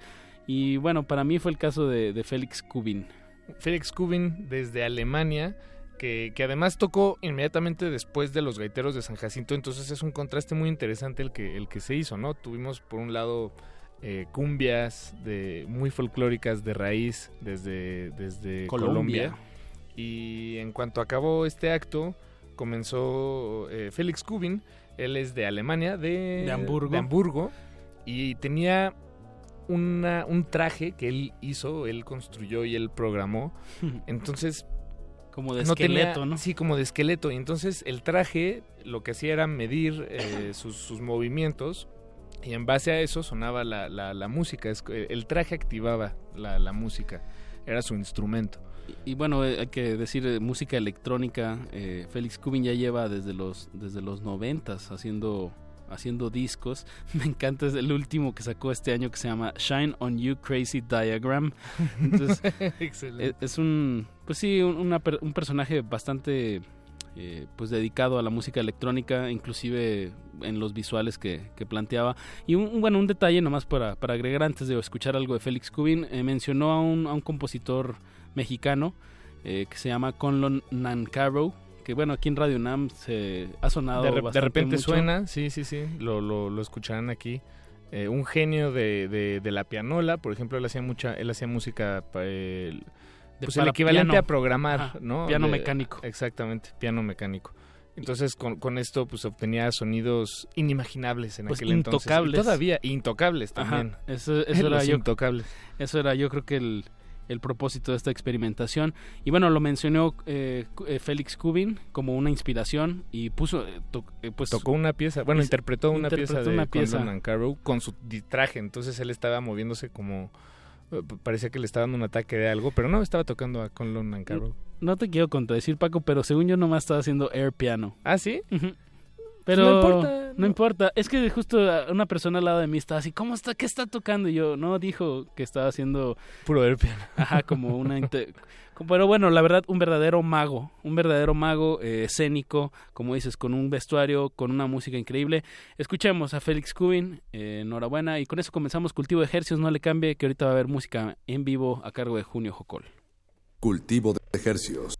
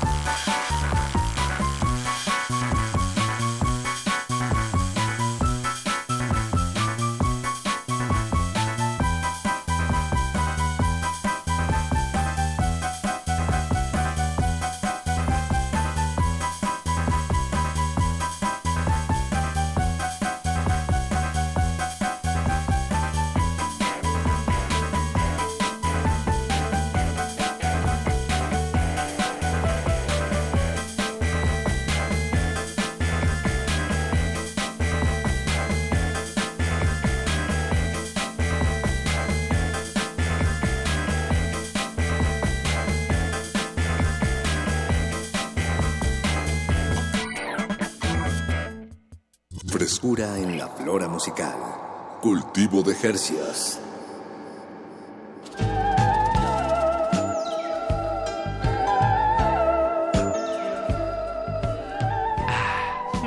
Qué fresco. Qué bueno que esto no es muerde lenguas. Eh, eso estaba pensando yo también, Apache. Esto es cultivo de hercios y escuchamos a Félix Kubin. El tema se llama Lumière Belge. Y bueno, desde Alemania hasta México, probablemente ya, ya partió, me imagino. Sí, justo eh, comentaba en su tocada en el festival normal que, que, nunca había tocado ante tanta gente, como que es un artista que, que se presenta más como en foros pequeños y bueno, pues aquí en México le tocó estar frente a una multitud, pues un festival que, que fue lleno total, vendieron todos los boletos. No, bien, el, favorito personal, si se me permite. Sí, la verdad, muy buen festival, siempre en marzo, aquí en la Ciudad de México.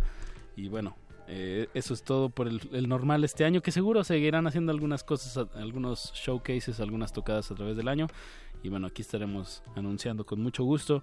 Y bueno, Paquito, a lo, a lo que nos truje Chencha. Ahora sí, vamos a dar inicio a, a la, charla, a la, a la disección, que también implica desinfectarnos bien ah, los oídos, eh, las lenguas, los, los cubrebocas aquí en los micrófonos, porque todo esto se hace en pro de la divulga de la sana divulgación de la cultura. Y de la música libre en el aire. Le damos la bienvenida a nuestro invitado esta noche, Junio Jocol. Junio, bienvenido, ¿cómo estás? Muy bien, muchas gracias, contento, buena onda por, por invitarme aquí a, a, sus micrófonos y para llegar a toda su gente. Eso. No, hombre, gracias a ti. Desde eh, Guatemala, Junio. Desde Guatemala, nací en Guatemala y ando por ahí con, con la idea de, de, pues si bien poner el, que la gente sepa un poquito de Guatemala porque es el lugar donde nací, también con la idea de que algún día eh, las nacionalidades no, no pesen tanto para que las fronteras no estorben. Eso, eso, eso, se me hace un buen, un buen mensaje de, de un cantautor como es tu caso. Y, bueno, hay un buen punto de partida, ¿no? Para, para tener esta charla, porque junio, eh, ah, bueno, por cierto, cabe, cabe agregar eh, que hay que agradecerle a, Lufloro Panadero de los Muerde Lenguas por, por presentarnos contigo, Junio. Eh, se conocieron hace no mucho, tengo entendido. Sí, buena onda ahí, Lufloro, por, por, por, conseguir este espacio. Lo conocí en un festival en Huehuetán, allá en Chiapas. Eh, él haciendo poesía y yo haciendo pues mis canciones. Entonces, va el abrazo ahí para el amigo. Eso. ¿Y, y qué, qué haces por allá? Eh, me da la impresión de, de, que te la pasas... Eh, de un lado para otro con, tu, guitarra. exactamente. Sí, sí, la verdad es que eh, en algún momento, como todos, yo creo que los que hacemos música, hacemos algo, soñamos que lo que hacemos nos, nos, nos permita viajar y nos lleve a, a través de la, de la fama y eso que nos manden a traer de muchos lugares pues yo me di cuenta que los años pasaban y no me estaban mandando a traer de ningún lado, entonces hay que moverse. Dije yo, ¿qué tal si lo hago al revés, verdad? Porque yo creía que las yo al hacer canciones, esas canciones iban a ser famosas y a eso me iba a permitir viajar. Entonces dije yo, ¿y qué tal si invierto la fórmula y yo me llevo a las canciones a, viajar? Y pues que sea yo el que tenga que hacer el esfuerzo, ¿verdad? Entonces creo que así es como lo he estado haciendo y, y agarré eso como, como, como pues camino de vida, ¿verdad? Entonces eh, eh, empecé a, viajar cada vez un poquito más lejos de mi, de mi zona de, de, confort y de nacimiento y empecé a cruzar fronteras, a irme a otros países y después se convirtió en un estilo de vida, ¿verdad? Realmente estar con la mochila y la guitarra como, como herramienta y como transporte. ¿Hace cuántos años empezaste en esta travesía? Realmente yo considero que empecé hace 10 años, en, en mi primer viaje de mochilero, digamos, que lo, fue lo que me cambió totalmente la perspectiva de que habían otras maneras de viajar. Eh, yo era de, yo era clase media aspirante a, tener una buena vida, digamos. Entonces, eh, yo, yo era de esos que para viajar necesitaba reservación de hotel, el carro, ya el mecánico y todo esto. Y de ahí me di cuenta que eso realmente lo que hacía era complicarme mucho la, la, la movilización entonces descubrí que al momento que perdí las cuatro llantas del carro, recuperé las dos patas. Eso. ¿Qué, fue lo que, bueno, esa era mi siguiente pregunta en realidad, que qué fue lo que cambió en tu, tu, manera de hacer las cosas para llevar las canciones a, otras partes? Me, eh, podemos tal vez hacer una pequeña lista. Una fue perder el auto, ¿no? Las cuatro llantas. Sí. ¿Qué, más eh, tuviste que cambiar? Ah, eh, ¿Llevaste en vez de una maleta una guitarra, quizá? No, realmente yo empecé viajando primero para para eso sí hay una algún día debería hacer ese listado de alguna manera, pero eh, primero creo que tú, es una enfrentarse a uno mismo y romper muchos complejos y miedos, ¿verdad? O sea, yo dije, bueno, si tengo que voy a salir, me disfracé también, dije, bueno, si voy a andar exponiéndome por el miedo, dije yo me voy a ver lo más sucio y hippie que se pueda para que no me quieran asaltar, ¿verdad? Exacto. Entonces el dije el camuflaje el hippie. pelo el pelo largo y dije vamos a andar así como que ahí tirados a la perdición va para que nadie me quiera se me acerque va porque yo decía yo le decía caso a las noticias va uy no irse al carretera a otros países es peligroso ¿va? yo lo creía totalmente eh, luego el, el entender que tenía que generar dinero y para generar dinero en el viajando tenía que atrever a, enfrentarme a mis complejos y a, aceptar pasar ciertas vergüenzas que a uno le han inculcado, o sea, como pedir dinero o intentar vender, acercarte a la gente y decir yo ofrezco esto. Y para eso empecé vendiendo pulseritas, collares y cosas chinas que fui a comprar a un lugar y de ahí salía a las calles a venderlas y con eso ganaba algo de dinero y eso mismo me hizo pues es, es, tocar puertas aprender a tocar puertas y a pedir ayuda y a decir eh, alguien que me pueda dar verdad o uh -huh. intercambiar por comida y cosas así. Entonces es como perder la vergüenza verdad el, el, el, el, miedo la vergüenza enfrentar el miedo porque creo que el miedo no, no, no se trata de perderlo se trata de enfrentarlo. Siempre va a haber miedo pero es decir bueno con todo y miedo ahí voy. Eso. Uh -huh. eh, la valentía. sí y pues eh, pues recordarte creo que otra cuestión muy importante es hacer una retrospectiva y decir qué es lo que yo realmente quería. O sea desde de niño sabes qué es lo que querés, qué es, cuál es tu, tu búsqueda y tu intención, algo que te mueve. Entonces decir qué, qué realmente es lo que yo quiero, porque yo estaba viajando, estaba vendiendo pulseritas, ya ganaba dinero y me iba bien, pero decía, realmente esto es lo que quiero, o sea, me gusta viajar, eh, pues ya aprendí a, a, moverme, pero realmente por qué estoy haciendo esto, hacia hasta dónde quiero llegar con esto. Y entonces dije yo, que lo que yo quería era realmente viajar con la música. Y ahí fue donde recordé cuál era mi pasión, ¿verdad? Algo, lo que me apasiona. Y la pasión es algo fácil de, de identificar, ¿verdad? Es aquello que haces sin necesidad de que te paguen, ¿va? ¿A qué le dedicas Exacto. muchísimas horas de tu vida y no estás pidiendo un sueldo a cambio, ¿verdad? Uh -huh. De acuerdo. Eso. Eh, iba, estaba tratando de acordarme de, de una cita que no la estoy encontrando ahorita, pero era algo así como la, la excusa son las canciones y el... ay se me fue se me fue ayer y, y, y, como el propósito viajar. Era algo era una idea así de Laura Murcia que ya estaba aquí en la, ah, en la cabina ah, que ahorita uh -huh. justo anda en Sudamérica.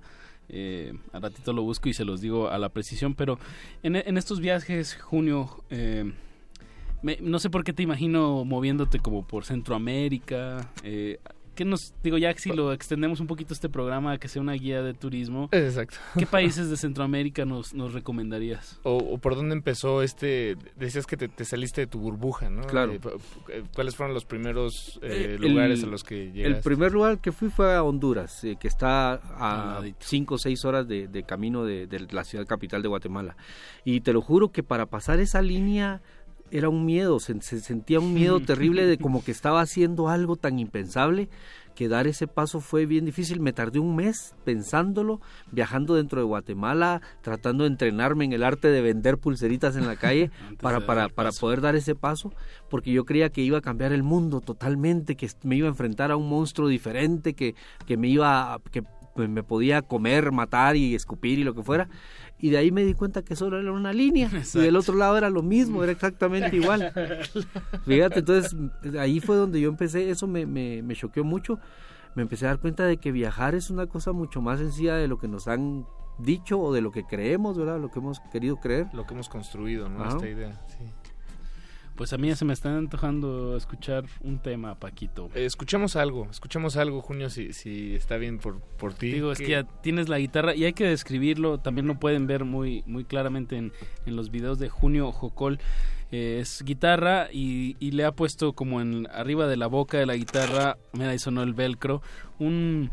Bueno, yo he visto los videos que es un kazoo, que es como un tipo de trompetilla de plástico, pero en esta ocasión traes un es como un tipo de kazoo, pero como de, de una como caña, de bambú, ¿no? De, de bambú. bambú. Sí. Así es, esta canción se llama Turupi y es justamente donde el Kazú se luce y es la estrella del show. Así Eso. que ahí vamos a presentar a, al Kazú que se llama Agapito, por cierto, dice, dice así. Música en vivo. Cultivo de ejercicios.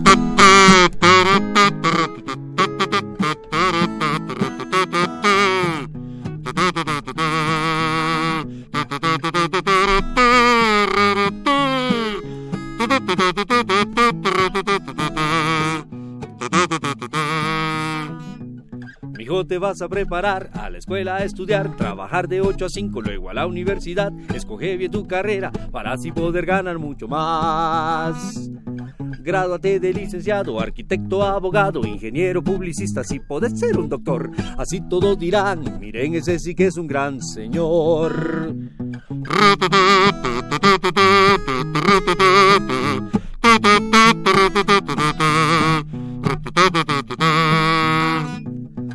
Busca una buena mujer de piel clara si podés, que tenga un buen apellido y una carrera también para mejorar la raza y una bonita casa de tener.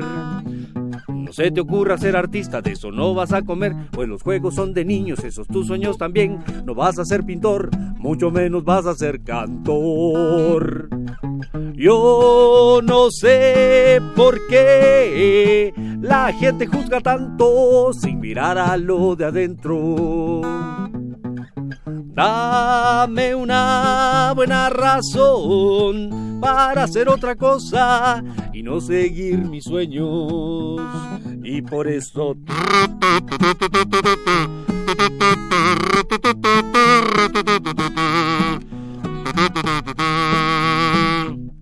Como un hijo que obedece, yo tomé la situación, me inscribí en una carrera, fui uno más en el montón, conseguí también trabajo y así yo aparentaba estar mejor. Yo luché por mucho tiempo, intenté encajar ahí, tuve tarjeta de crédito y compré un carro también, más ninguna de esas cosas logró a mi corazón hacer feliz. Yo no sé por qué la gente jode tanto, solo ven las apariencias. Dame otra buena razón para hacer otra cosa y no seguir mis sueños. Y por eso...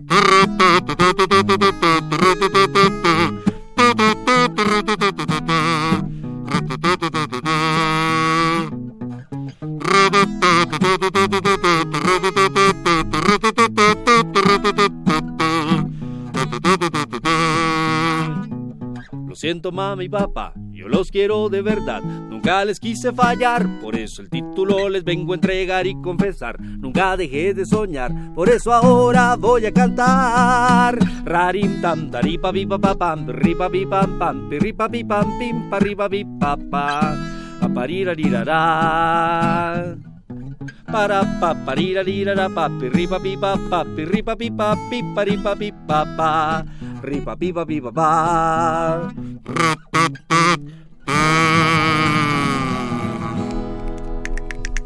Cultivo de ejercicios.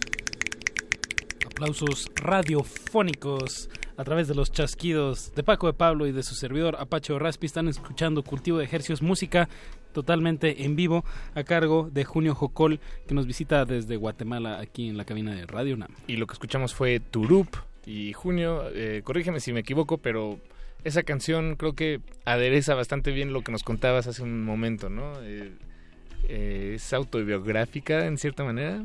Eh, Sí, la verdad es que esa canción fue viajando ya después de ese, de ese viaje a Honduras que regresé a Guatemala y dije, bueno, ahora voy a armar la maleta por, con más cosas porque me voy a ir por más tiempo. Y llegué viajando a Costa Rica y estando en una playa de Costa Rica, esta canción que ya existía, digamos, la, la, la melodía, los acordes, eh, en una playa vine y en un ratito escribí la letra porque sentí como que de eso trataba la canción y la sentí como una, primero como una declaración de, de, de mi, mi declaración de independencia, dije yo a partir de aquí me declaro así, ¿verdad? este es mi, mi Exacto. oficio y todo. Y segundo, cuando la que terminé de escribir dije yo, tengo un disco completo. O sea, con esa canción dije yo, ya tengo material para grabar un Hay disco. toda una idea ahí. Y bien, me, me- digo, me agrada la idea. ¿Cómo se llama este disco? Ese se llamó Las aventuras del tío Pelos, Pijazo y yo. y me, gusta como el, el también poner en, en, tela de juicio como, pues, o sea, no, no, no estoy demeritando las, las instituciones ni las universidades, pero no es lo único que te forma, ¿no? O sea, hay que, hay que estar abiertos que, que no si, si sigues este patrón que te dicta la sociedad es, es la única manera en que vas a ser alguien en, en, esta sociedad, ¿no? Yo creo que, que, ese es un gran problema. Lo que sucede es que en algún momento la, la educación pasó de ser un, un derecho de la, de la población a ser un requisito de, de un requisito para, para las carreras, digamos, o para, y un gran negocio. Realmente la, la, educación dejó de ser un privilegio para la, o no un privilegio, no, o sea, de, un derecho de la, de la población y se convirtió en un privilegio, lo cual lo llevó a ser un negocio grandísimo y que te lavaron muy bien la cabeza diciéndote, no, si usted quiere ser alguien, y te lo dicen los papás, si quiere ser alguien en la vida, yo lo único que les puedo dar es estudio, mijos. Ahí, si no, hasta acá ustedes trabajen para poder partir de la universidad. Y realmente no es el único camino, o sea, claro. mucha gente hoy en día, incluso millonarios de toda la vida, gente que no ha ido a una universidad y se forman en la calle, hoy en día se puede formar en YouTube, o sea, el conocimiento todavía, todo el tiempo ha sido libre acceso, ¿verdad? La cosa es que nos han dicho que no. Bien, y bueno, qué bueno que estamos hablando a través de los micrófonos de Radio NAM, que siento que sí es una institución que siempre ha respetado este, este sentido de, que el derecho es una, digo, perdón, que la educación es un derecho. Y bueno, Paco, eh, pues escuchemos algo más. Sí. Junio, Junio Jocol. Bueno, igual antes de empezar, eh, nos, nos, comentabas que conociste a, a, Lufloro Panadero de Muerde Lenguas en, en Chiapas. ¿De dónde venías? ¿Qué venías, eh, de por dónde venías tocando aquí en México? ¿Y, qué, fecha te queda? Fíjate que eh, armé, armé una, una gira que se armó así de, pues mi, estilo es ese, ir buscando los contactos para poder ir a, más lugares. Y entonces eh, salí por, por Chiapas, pues ha sido un kilometraje increíble, la verdad. Regresé a la frontera de Guatemala, a un lugar que se llama Jacaltenango, saludos, lugar muy bonito allá de músicos. Luego fuimos otra vez a San Cristóbal de las Casas, ahí fue que surgió el eh, Tapachula, pasamos también primero, surgió el, Festival de Huehuetán, que es un festival que apenas nace, un festival comunitario con esfuerzos de artistas que, que están queriendo llevar cultura a su comunidad. Después de eso, una invitación a un festival en Sinaloa, en el Rosario, Sinaloa. De ahí bajé a Guadalajara, fui a Capilla de Guadalupe. Por cierto, saludos a Ito Aguirre, que es pintor, y su esposa que están escuchando. Chapala, Guadalajara de vuelta. De ahí regresé al DF para una gira que hicimos con Jair Marvera y el amigo Norman André, que hicimos el breve espacio de acá. Nos fuimos a Puebla y nos fuimos después a Orizaba, de donde vengo el día de hoy. Eh, de ahí el miércoles me voy para San Cristóbal de las Casas, donde tengo unas últimas fechas y termino la gira y me voy para Guatemala a tratar de eh, tirarme en la cama unas tres semanas. hacer base. ¿Qué, es lo, más lejos o el trayecto o la serie de trayectos más largos en, los que has estado, Junio? Eh, digamos que el, el, viaje más largo hasta el día de hoy duró seis meses, creo yo. Y llegué, llegué por tierra desde Guatemala hasta Panamá, luego salté a Colombia, estuve ahí un tiempo y regresé a Guatemala. Ok. Bueno, seis meses fuera de casa ya. Cuando regresas a casa dices, me, imagino te preguntas si esto era es casa, esto era casa. Lo que sucede es que sí se da la, la cuestión de que de que cada vez se siente así como que regreso como por un tiempo ya de visita y ya sé que dentro de poco vuelvo a salir y uno, no sé cuánto me tarda. Uno se empieza a hacer su casa, ¿no? De alguna manera.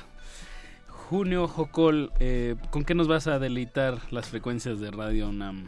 Esta canción se llama Las 100 Puertas y pues habla de un lugar en específico y un poquito creo yo que, logra capturar algo de más o menos la, la, cultura urbana de la ciudad de Guatemala. Así que es una invitación también para, para que vayan a visitar. Es una, una ciudad que tiene un poquito de mala fama, un poquito bastante mala fama, pero como todo en la vida, si uno se toma la molestia de, que, de querer conocerlo, puede encontrar cosas muy interesantes. Claro que sí.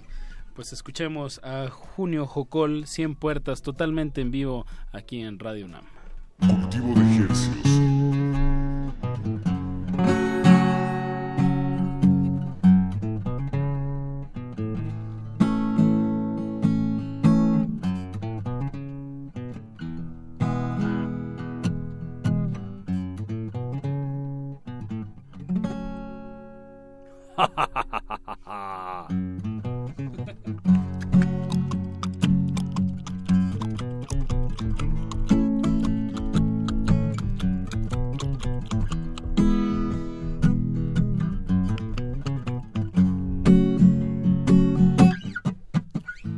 Estaban Dios y el diablo platicando allí en la entrada del pasaje hay Sinena las cien puertas que le llaman, mientras que arriba en la luna la voz de Fito Páez se escuchaba. Una sombra predicaba algo del Che Guevara, mientras que escalera abajo la lampada se mezclaba con los enanitos verdes, la desértica y otras huecadas. Ahí llegó la tira diciendo que la ley seca empezaba, que cerraran, que quitaran esa bulla y que echaran los borrachos, o si no, se la aplicaban. Un chupadero gigante soy, el que fuera un altar para el arte y la revolución. Un chupadero gigante soy Hoy es una catedral de sexo, moda y reggaetón.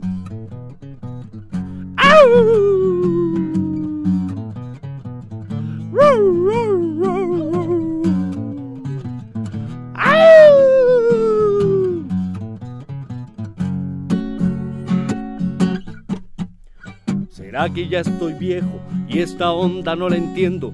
Que las cosas han cambiado y yo vivo en el pasado, pero juro que esta música parece como para retrasados. ¿A dónde se quedaron las ideas, las propuestas? En las mesas hoy los litros parecieran competencia. El pasaje está de moda y los canchitos ahora chupan que salteca hippies neoliberales, pseudoartistas intelectuales, rasta fashion pacifistas y rockstar tercermundistas. Todos están en la cola y tomando Coca-Cola. Esperando entrar al miércoles de cumbia que hoy está de moda. Un chupadero gigante soy, el que fuera un altar para el arte y la revolución chupadero gigante soy. Hoy es una catedral de sexo, moda y reggaetón.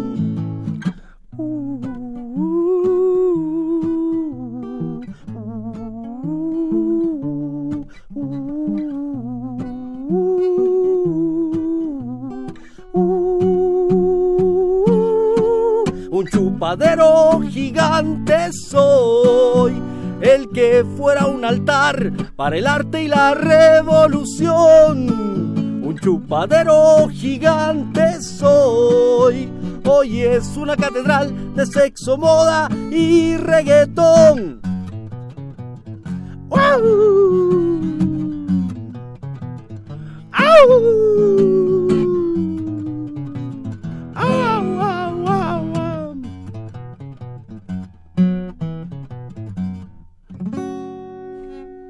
De ejercicios. Pues aprovechando el, tiempo en vivo y que ya estás con la guitarra en mano y los, los micrófonos y las frecuencias están calientitas, pues de una vez otra, mi buen Junio. Por favor, Junio. Bueno, buena onda. Vamos a, a cantar esta que es... Eh, bueno, no puede faltar, digamos. Es un saludo ahí a, a, mi familia, especialmente a mi señora madre.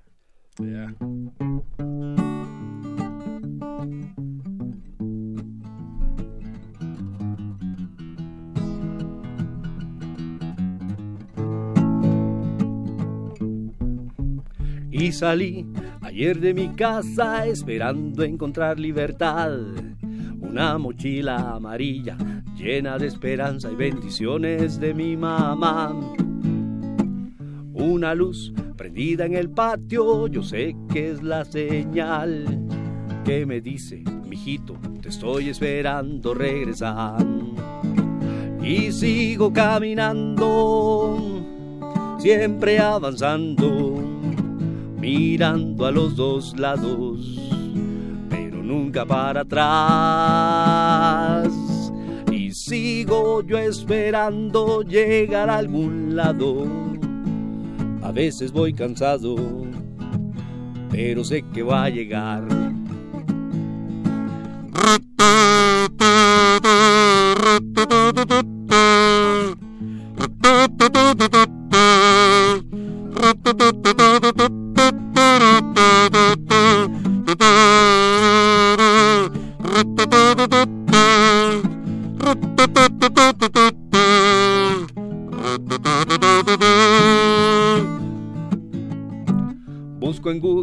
Mapas y hostales del próximo lugar. Averiguo un poquito los precios y empiezo a caminar. Las pulseras, anillos y collares pasaron a un segundo lugar. La guitarra, las canciones y mi voz encontraron libertad. Y sigo caminando, siempre avanzando, mirando a los dos lados, nunca para atrás. Y sigo yo esperando llegar a algún lado. A veces voy cansado, pero sé que va a llegar. ¿Aló? Mamá, ¿qué tal? ¿Cómo está? ¿Todo bien por la casa? Qué bueno, mamita, me da mucho gusto oírla. Cuénteme una cosa, ¿cómo le está yendo con el invierno este año, madre? Ya me imagino, las goteras de toda la vida ahora están peor, ¿verdad? Pero no se preocupe, mamita, a ver que este año sí nos va a alcanzar para cambiar la lámina. Ahí va a ver. ¿Y cómo le está yendo a mi hermano con el negocio? No, hombre, dígale que no se desespere. Al principio todo cuesta, dígale que le eche ganas, que aproveche que está patojo y que tiene fuerzas, que trabaje duro y que trate bien a la gente, así va a ser clientela. ¿Y mi papá cómo está? ¿Se está portando bien? Hoy anda chupando otra vez. Eso, felicítelo de mi parte, dígale que se mantenga así, que se retire de una vez por todas de su deporte, que se jubile y deje descansar al hígado, dígale. Además, dígale que yo quiero regresar y encontrarlo vivo todavía. Salude a mi hermana cuando hable por teléfono con ella, o por Skype, que es ahora, dice. Los patojos ya están grandes, va. Dígales que los extraño. Dele un besito de mi parte a cada una de las chuchas, a la Betty y la negra. Dígales cómo las quiero. Y hablando de ellas, mamá, una pregunta. ¿Qué será bueno para la picadura de pulgas? ¿Cómo dice? ¿Cala qué? Calamina. Sí, hombre, es que ya sabe que a veces toca ahí petate. Pero bueno, estoy bien, no se preocupe, madre. Hinchado pero contento. Trabajando ahí donde se puede. Ha estado bien la gira. Le cuento una cosa. Ya me sacaron entrevistas en periódico, en la tele. Y ahorita, adivine dónde estoy. En Radio UNAM. Aquí cantándole a toda Chilangolandia. Contento, madre. Sí, ya vio usted que decía que no servía para nada eso de agarrar la guitarra. Pero ya vio. Téngame fe, madre, hombre. Ya sabe que sí. Me hago famoso el otro año, me la llevo a vacaciones a Miami. Y si no, mejor nos vamos a Tapachula, que ahí no nos piden visa. Ni hay muro todavía. Va pues madre, la voy a dejar porque se me acaba el saldo, eh. Sí, yo también la quiero mucho, mamá.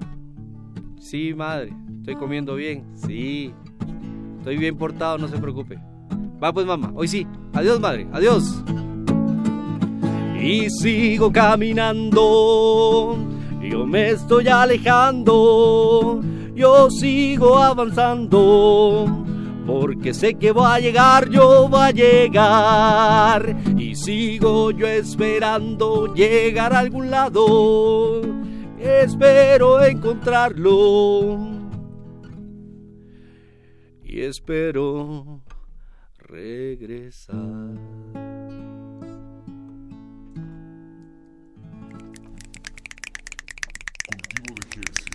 Bravísimo, bravísimo. Julio Jocol, aquí en cabina de Radio UNAM. En vivo, con su guitarra y con su lírica, que bueno, la verdad me dieron ganas de marcarle a mi mamá, pero ya es muy tarde. A mí también. Le marcamos mañana.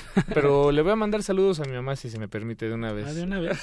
Porque es como esa, esa conversación que tuviste, Junio, con tu, con tu madre, se me, me sonó, se me hizo familiar.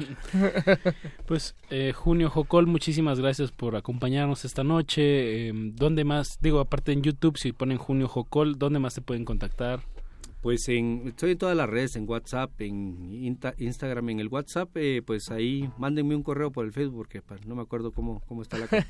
Pero en el Facebook, YouTube, en, en todas esas plataformas, y aparte también ya está la música subida de los primeros dos discos a Spotify. y Deezer y iTunes y pues eh, ojalá que nos veamos en algún momento. Ahora vamos para para Para Tapachula, para Chiapas. para Chiapas, San Cristóbal, regreso a, a- a mi casa un rato en Guatemala y luego esperemos hacer una gira por Centroamérica que ya les pasaré información. Eso. Eso, Ju- Junio Jocol, muchísimas gracias por estar aquí en la cabina y por compartir eh, tus historias y, tu- y, pues, a través de la guitarra. Y bueno, vamos a pasar al último eh, segmento de esta sección que se llama Cultivo de Ejercicios. Vamos a hacer un enlace telefónico hasta la ciudad de Mexicali, Baja California Norte, para hablar con el buen Polo, Polo, Polo, Polo, Polo, Polo Polo, Vega. Polo Vega. ¿Estás por ahí? Hey, Tele, ¿qué onda? ¿Cómo están por allá? ¿Cómo Bien, estás, bien. Polo? Muy bien, aquí está en cabina, ¿eh? Está Paquito de Pablo y, sus- y tu servidor Apache o Raspi. Órale, súper bien. Venía buscando cobre y encontré oro, definitivamente. Me sonrojas, Polo, me sonrojas. Pues vienes de una presentación en Casa del Lago ayer, justo en ahí en, en la Casa del Lago. Estuviste tocando junto a los gaiteros de San Jacinto, con Mondragón, con La Redada, La Redada Camil y Mandoki. Camil Mandoki. Sí, ¿Qué, qué tal se puso?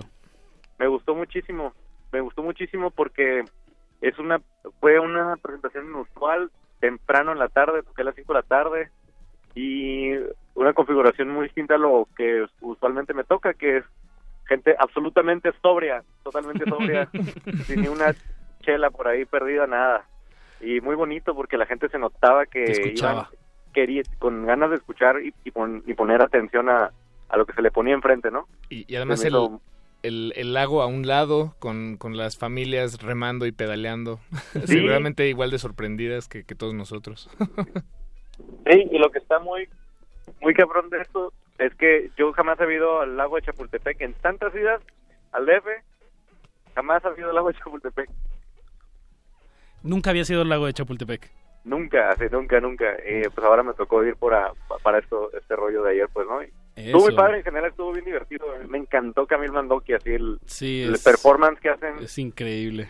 es increíble. Me- Le, estaba diciendo precisamente a Camila hace rato que me, me tenían así. Me, yo tengo un problema de nacimiento de la espalda, ten- tengo escoliosis, pero muy severa. Ajá.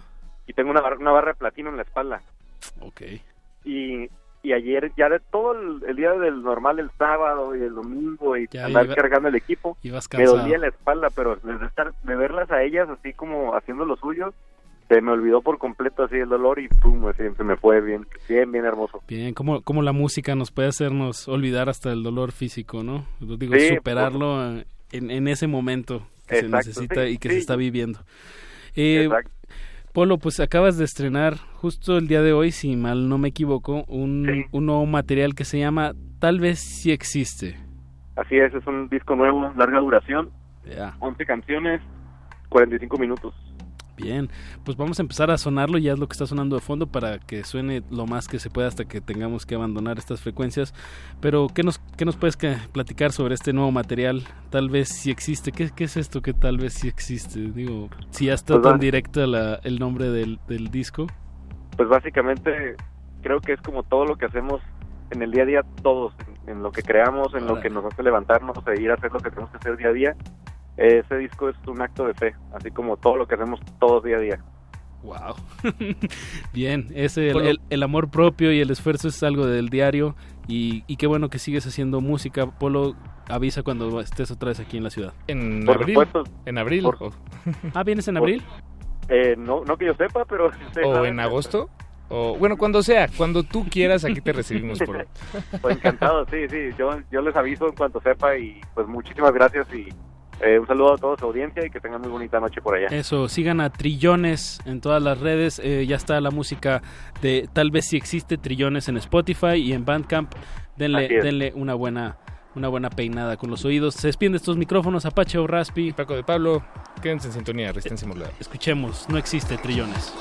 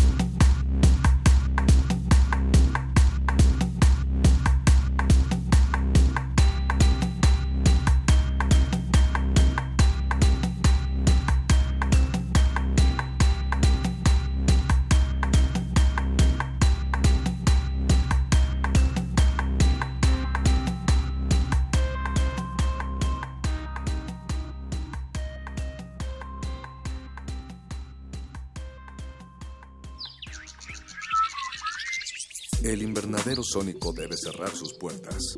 Un procedimiento de rutina. Respira. Vuelve. Cultivo de hercios.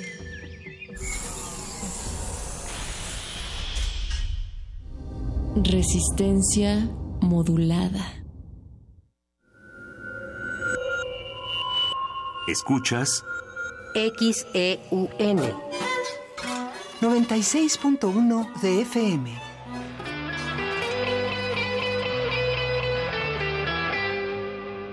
Comenta en vivo nuestra programación. Facebook Radio UNAM. Twitter arroba Radio UNAM. Radio UNAM. Experiencia sonora. La creencia dicta que cualquier conjuro o maldición ejecutado después del atardecer aumenta su fuerza conforme se acerca a la medianoche. Para aumentar su sonido, Carpe Noctem. Sintonízalo ahora los viernes a las 0 horas por el 96.1 de FM. La noche es la mitad de la vida y es la mejor mitad. Radio 1.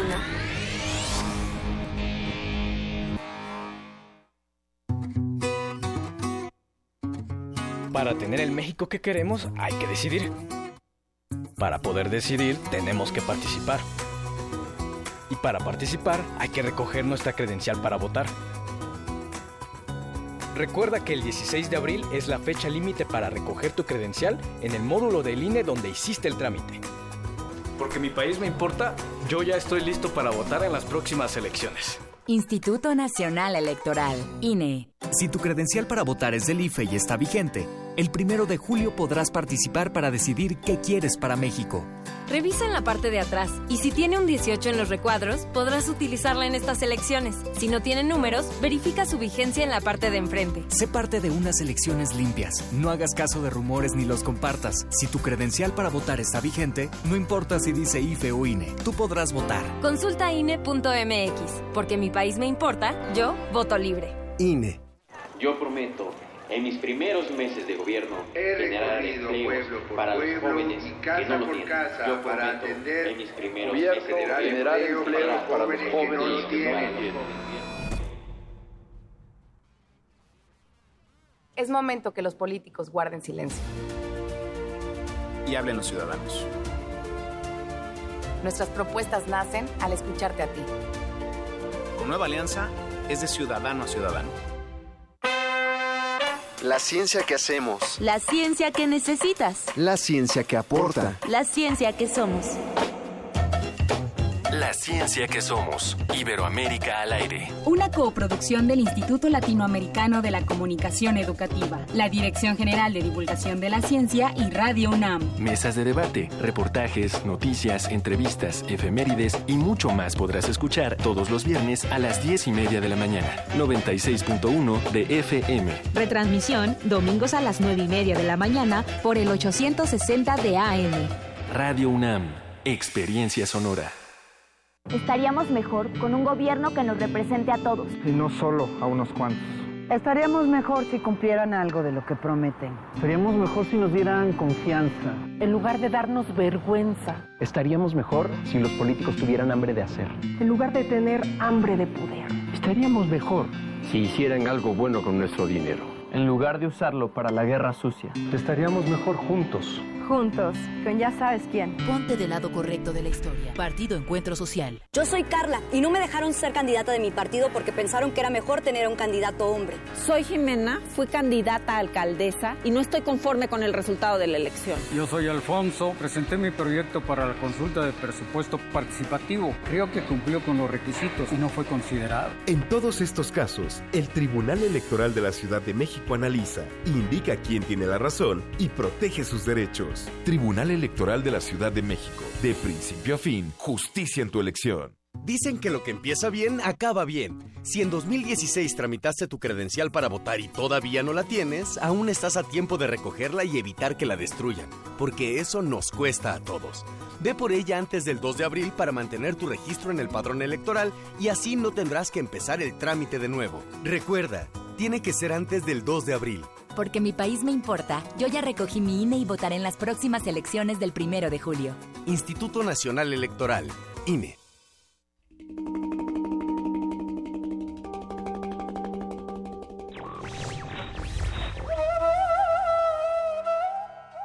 El genio solo puede respirar libremente en una atmósfera de libertad. John Stuart Mill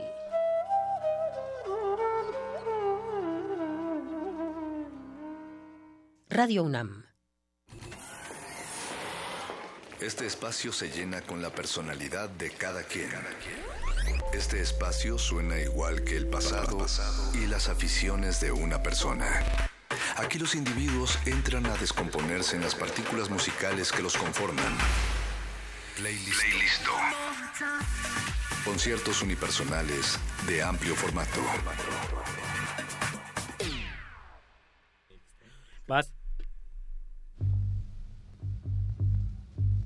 My recipe for soul food.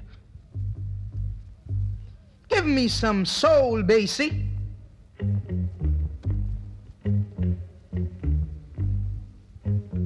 A skinful of drums.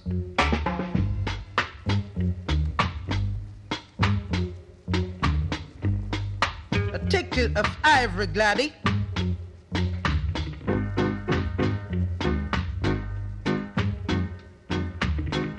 A dash of skyhawks.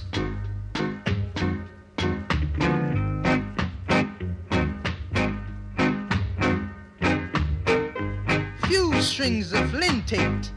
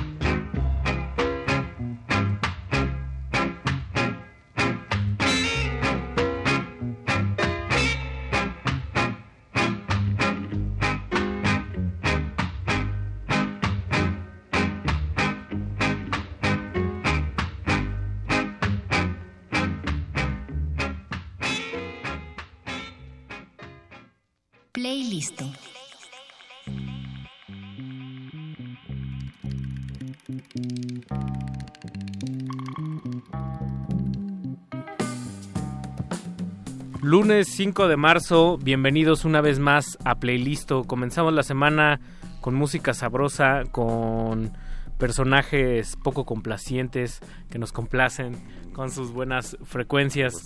El invitado de esta noche, antes que nada, yo soy Ricardo Pineda, muy buenas noches. Bienvenidos una vez más a, a Playlisto en este horario nocturno, 23 horas, debido a las actividades de FICUNAM. Nos recorremos un par de días, solo va a ser esta semanita en lo que dura uno de los festivales de cine más importantes de la UNAM. Y esta noche está con nosotros un personaje, pues a título personal, bastante entrañable. Él es Bataco de los Ska Contenders y percusionista o bongosista tal vez de, de La Redada, uno de nuestros combos favoritos actualmente en, en México. Y la rola con la que empezamos es selección de él, una cosa muy deliciosa. Hola Víctor, ¿cómo estás? Hola Ricardo, muy bien, muchas gracias y un placer estar aquí en Radio NAM después de muchos años de no ver estas cabinas por acá. ¿Qué fue la última vez que viniste acá con el sargento Mostaza? O... Sí, no, no, no, a, a cabinas como tal, apoyando un, un compañero que transmitió el programa como zapatista en AM y él vendía cafés allá en Zacatlán, donde yo estudié comunicación como de 2003 a 2008, algo así. Y este y pues le ayudaba así a los teléfonos y a reportear algunas cosas muy de vez en cuando. Y ya de ahí todo lo demás ha sido venir a conciertos o a ver a gente en particular, pero entrar a cabinas años que no, como 2007 yo creo, algo así.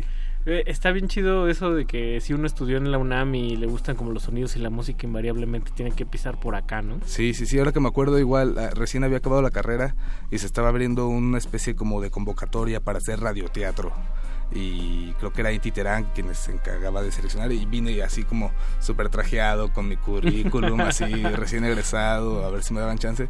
Al final ni, ni me quedé ni nada, pero, pero sí, fue, ahora, fue- ahora que recuerdo fue de los acercamientos más cercanos, valga la expresión, con, con Radio Nam y pues ya todo lo demás más por, por lo musical. Pues qué gusto tenerte acá de vuelta y sobre todo eh, en una de las facetas que tengo entendido pues más disfrutas, que es la, la música y la, y la percusión, ¿no? Exactamente. ¿Con qué arrancamos esta noche, Víctor? Sí, mira, esto se llama Soul Food, alimento para el alma, sería como la traducción, supongo yo. Eh, es de Lynn Tate and the Jets. El Lynn Tate es un guitarrista de Jamaica. Eh, bueno, para esto tú sabrás, y tal vez no todo el público, yo me dedico desde los 16, 17 años, o sea, hace 14 años, a tocar la batería en grupos de este tipo de géneros, ¿no? Música de Jamaica, súper tradicional, eh, de finales de los 50 a cierta parte de los 70 es como lo que nos hemos especializado. Y esta canción me gusta muchísimo por la manera en cómo va empeza- empezando. El Lynn es uno de los guitarristas clave de Jamaica. Existen dos, uno que es Ernest Ranglin, que está, él se encargó como de meter más la parte jazzística eh, y ciertas formas a la guitarra. y Lynn Tate él se encargó de como de definir eh, ciertas cuestiones de rasgueo y sobre todo de la segunda guitarra, ¿no? Como habrás escuchado, esta canción tiene dos, dos liras, la que lleva el ritmo y, y, la segunda, que es el lead guitar, que va haciendo unos adornos, que es como un segundo bajeo o algunos riffs y bueno, él se encargó de definir todo esto y, bueno, primero empieza el, el, bajo, contrabajo, después le dice, órale, échame la batería, ¿no? Hay una clara muestra de cómo, cómo ir construyendo una, una rola y cómo se van acoplando los elementos. ¿no? Exactamente, ¿no? y, es muy, muy eh, educativa la, la, canción en las formas, ¿no? O sea, no solo cómo empiezan, sino cómo se toca eh, el género, ¿no? Esto, esto no es ska como tal, es rocksteady, que, que sale en los inicios de los 60 como hijito del ska, pero bueno, conserva muchas eh, formas del, del, ska, el tipo de bajeos, cómo se usa la guitarra, hasta que cuando menos te lo esperas ya está la banda conformada, ¿no? Avanzando como, como un trenecito. Oye, Víctor, si yo bien recuerdo, el, el, ska en México tiene ahí como sus antecedentes viejitos, Toño Quirasco, los Splash, todas estas bandas.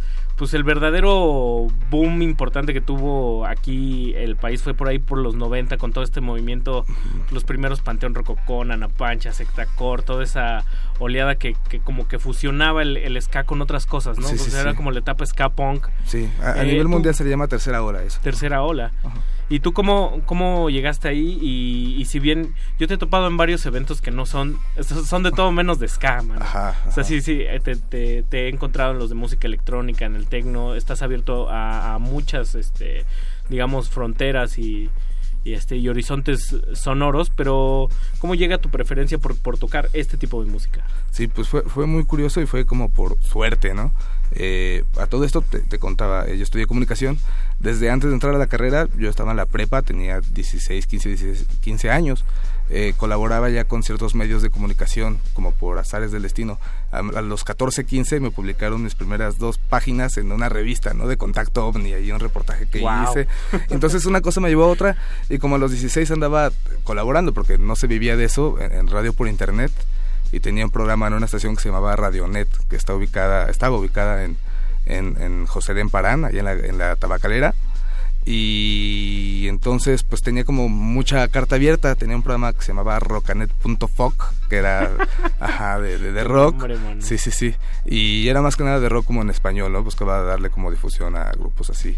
Eh, me tocó llevar a Monocordio en algunas de sus primeras entrevistas, por ejemplo, así cuando apenas empezaba, eh, Fernando Rivera dejaba de hacer lo que era el palomazo informativo para dedicarse a lo suyo, etcétera.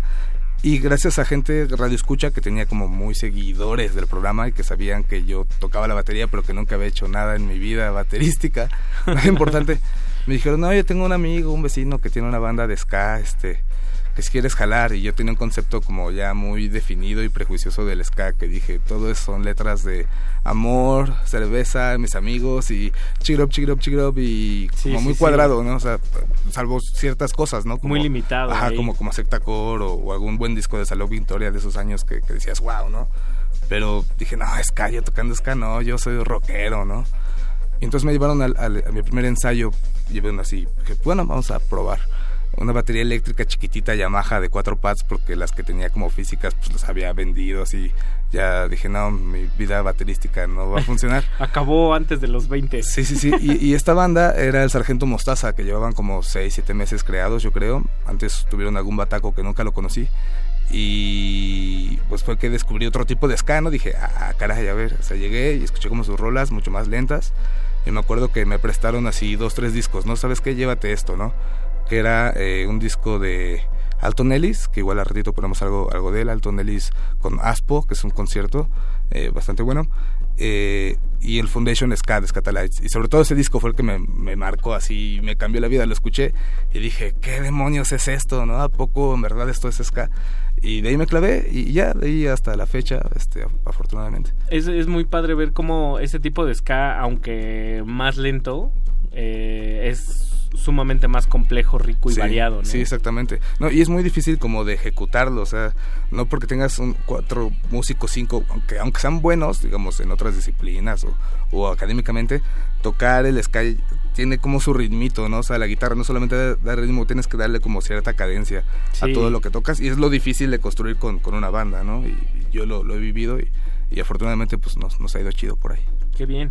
Pues vamos con un bloquecito de dos rolas de tu selección. ¿Qué te parece? Muy bien, muy bien. ¿Con qué nos vamos a ir? Debo decir antes que habitualmente se le, se le pide al invitado las rolas acá, pero esta noche es todo de sorpresas. Ok, ok. Entonces ahí, ¿con qué vamos? Sí, mira, lo que sigue es algo de Peter Tosh, eh, fam- famosísimo guitarrista de Bob Marley.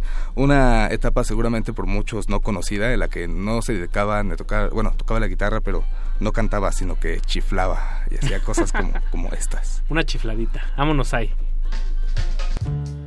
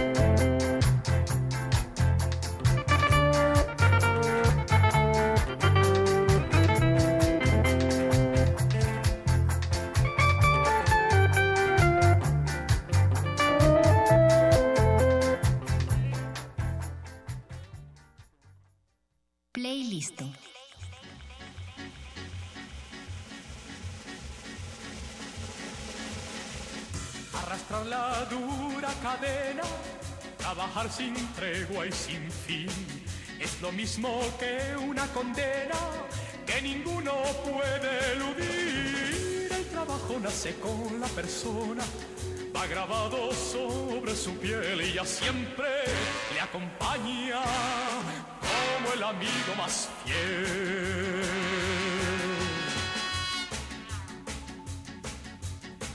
Trabajar con nieve y con frío, la fe del que ha de triunfar, porque el agua que lleva al río no regresa nunca del mar.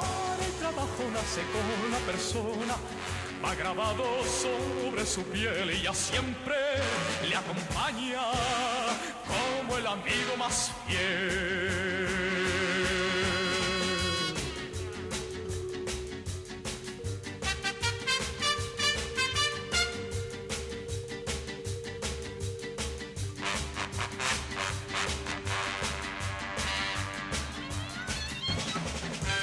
Más tener confianza y luchar por algo mejor. Trabajar con fe y esperanza por lograr un mundo de amor. El trabajo nace con la persona, va grabado sobre su piel y ya siempre le acompaña como el amigo más fiel.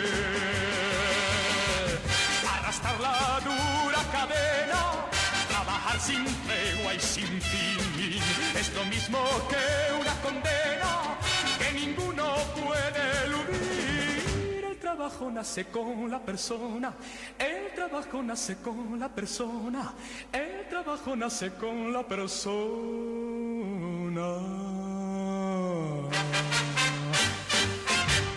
Playlist.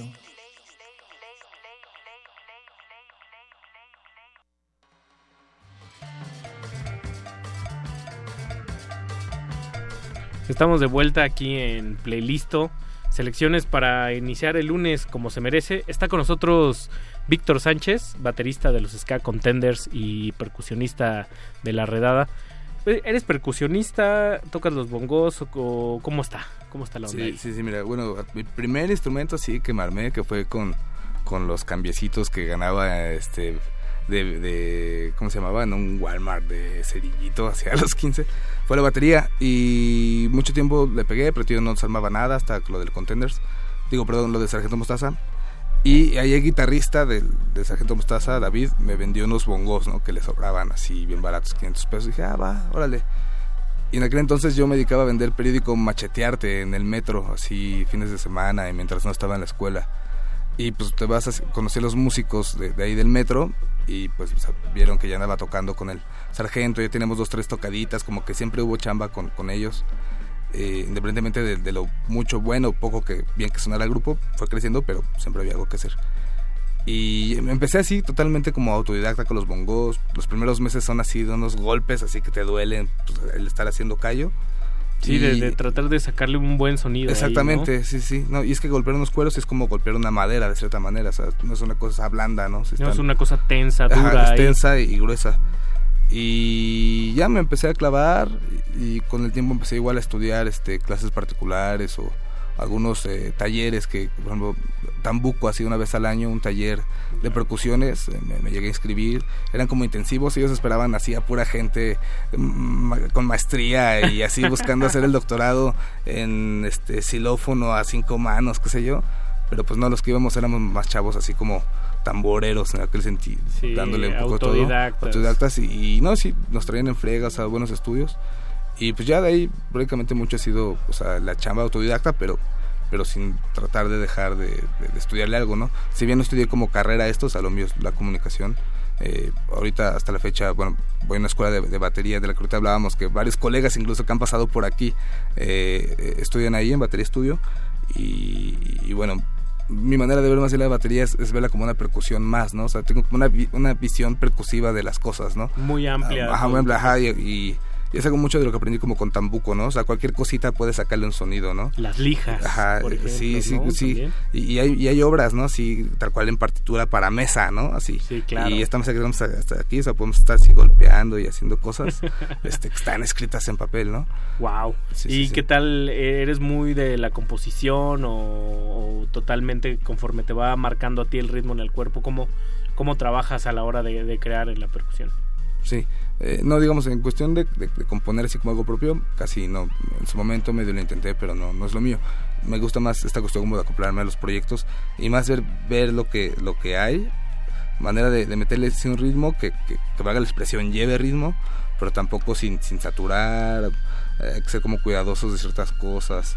No, no sé, es, es, como una pregunta demasiado abstracta, ¿no? Es algo que no me he puesto yo a pensar cómo le hago para percutir tal o cual cosa pero pues más bien lo que siempre se busca es hacer como mancuerna, esto es muy importante como como el escuchar al otro siempre, ¿no? Antes de escucharse, darse como los espacios. Justo, y, yo que te he escuchado, en, bueno, que te he visto en vivo con, con la redada, a mí una de las cosas que me resulta muy complicados en combos que tienen más de cuatro elementos es cómo no ser invasivo, cómo no engolosinarse, ¿no? a la hora de construir una canción o de ejecutar y que cada uno tenga como su espacio. Exactamente. Sí, sí, sí, no, y esos ya son como, no, no son jerarquías, pero sí son como espacios exactamente qué hace quién, ¿no? Papeles bien, exactamente, definidos. papeles bien definidos, ¿no? En, nuestro caso, que somos rápido tres percusionistas, eh, Carlos Icaza, que es batería y, y, timbales, pues lleva como la principal, ¿no? Después tiene que ser eh, Carlitos Ojeda, que es la conga, lleva como un segundo ritmo y al final su, servilleta en el bongo es o haces un tercer ritmo o vas haciendo así como figurillas solitos, pero también eh, esa pequeña línea en la que no te pases de ser más allá a hacer solamente unos arreglitos. Todos debemos de llevar más bien un, ritmo, ¿no? Y, ya están como muy definidos. Mucho tiene que ver como con la estructura latina o cubana de, formarse, como es como muy salsera, ¿no? Digamos de cierta manera. Claro. Que igual tiene las tres percusiones ya, ya, ya vas más o menos partiendo de, esas estructuras y ya dependiendo de la canción, a veces a mí me toca llevar más de ritmo, a veces más a otro, pero está, está muy rico, muy, chido. Bastante bien y bastante nutrido el, el, trabajo que has tenido con la redada. Antes de entrar a charlar este bloque, escuchamos por ahí una selección, pusiste a Rafael, escogiste a ah, Rafael, que también tiene que ver con el ska, ¿no? Exactamente. Eh, sí, el, ska nace en, Jamaica a finales de los, de los 50, poquito después de la independencia de Jamaica. Y eh, me parece que fue en el año 64 que hubo una feria mundial, creo que en Nueva York, no, no recuerdo, de estas grandes ferias mundiales que son como muy del siglo XIX, que se hacían cada ciertos años para ver cuáles eran los desarrollos industriales y artísticos de tal país. Eh, me parece que era una feria de este tipo y pues tal cual, había un no sé, de Jamaica, de cada país, y Jamaica llevó a, una banda, no recuerdo, me parece que fue Byron Lee y And the Dragoners, si es que llevó banda y si no al menos llevó algunas pistas, ¿no? De, ska y, gente, bailarines bailando el género. entonces ahí fue cuando hubo un boom tremendo así del ska mundial.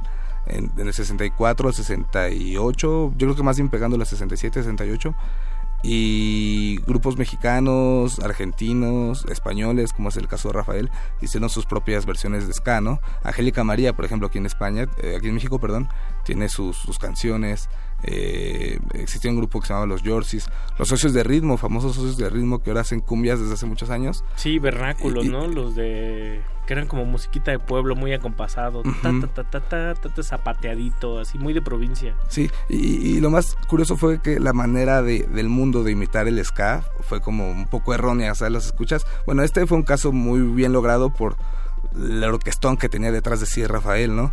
Pero de hecho su manera de tocar el ska no es la manera jamaiquina de, hacer el ska. No, ningún, sello ahí sí, sí, sí, sí, Y, más que si ellos se escucha mal, o sea, bueno, aquí se escucha muy bien, pero si pusiéramos unas rolas de, de los Yorsis, del mismo Toño Quirasco, de los usos de ritmo que te decía, eh, puede estar interesante, te aportan unas cosas, pero su manera de hacer ska es súper cuadradísima. Eh, la batería, que es mi caso así, no, no hace ningún juego de, de hi-hats ni de bombo, más allá de una cosa cuadrada. La guitarra también, muy, a planón. Y, eso es como un, feeling que le faltó al mundo en general. Por, por querer vender, por ejemplo, en el caso de Toño Quirasco, le dieron un presupuesto, le dijeron, güey, vete tantas semanas a Jamaica y apréndete, él ya era músico profesional apréndete todo lo que puedas y regresa y aquí lo replicas. Pues fue más o menos como el modelo que muchos países siguieron pero sí, no, lo copiaron un poquito, un poquito mal. Y, bueno, este es un caso muy interesante, ¿no, Rafael? Y, y, no solo porque esté haciendo ska, sino pues qué canción, ¿no? O sea, The World Song y, qué letra, ¿no? O sea, está un poco rebelde, El sentimiento obrero llevado a esos niveles, ¿no? Sí, sí, sí, sí, sí, Rafael, este, vistiendo botas y tirantes de obrero, ¿no? Casi, casi. ¿Quién, ¿Quién le va a creer, mano? Sí, exacto, pues sí, ¿no? ¿Qué vamos a escuchar ahora? Vámonos con otro bloquecito. Sí, sí, sí. Pues eh, justamente ahorita que tocabas el tema de, la redada, eh, llevo unos tres meses y, cacho con ellos. Eh, y bueno, vamos a poner algo de, ellos. Tienen poco, poco tiempo que salió un, vinilo, un 7 pulgadas, un sencillo. Con dos temitas. Con dos temitas, ajá. Uno que es un, cover, un estándar de Ábrete Sésamo, que es como el éxito de la banda en vivo. Y este segundo tema que es Hippie Juárez. Eh, el vinilo, bueno, obviamente lo vendemos en los conciertos. Eh, fue editado en Chicago por una disquera, un sello que se llama Sonorama Y pues lo que vamos a escuchar es Hippie Juárez. Que tiene muy bien ahí una, una portadita de la cabeza de Juárez. ¿no? Exactamente. También. Sí, sí, y sí, sí, sí. pues síganos en redes sociales. En Twitter estamos como arroba R modulada. En Facebook como Resistencia Modulada. No se despeguen porque regresando de, de este bloquecín vamos a tener un foner ahí interesante.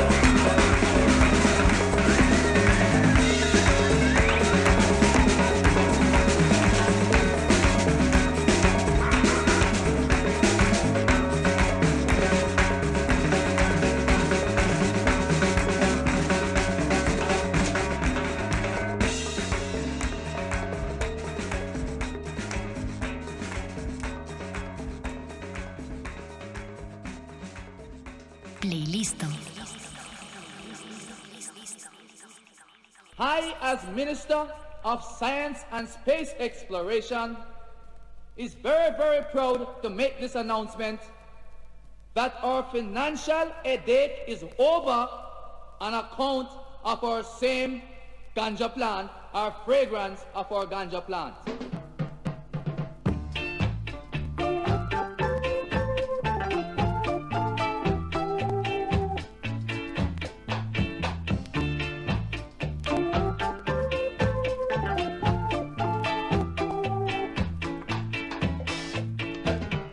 Mr. Speaker, in the best interest of our country, I am now advising the Ministry of Agriculture and Lands, the Ministry of Trade and Industry, and the Ministry of Finance that our borrowing from the loan bank has now come to an end and instead the loan bank will have to be borrowing from us in the near future.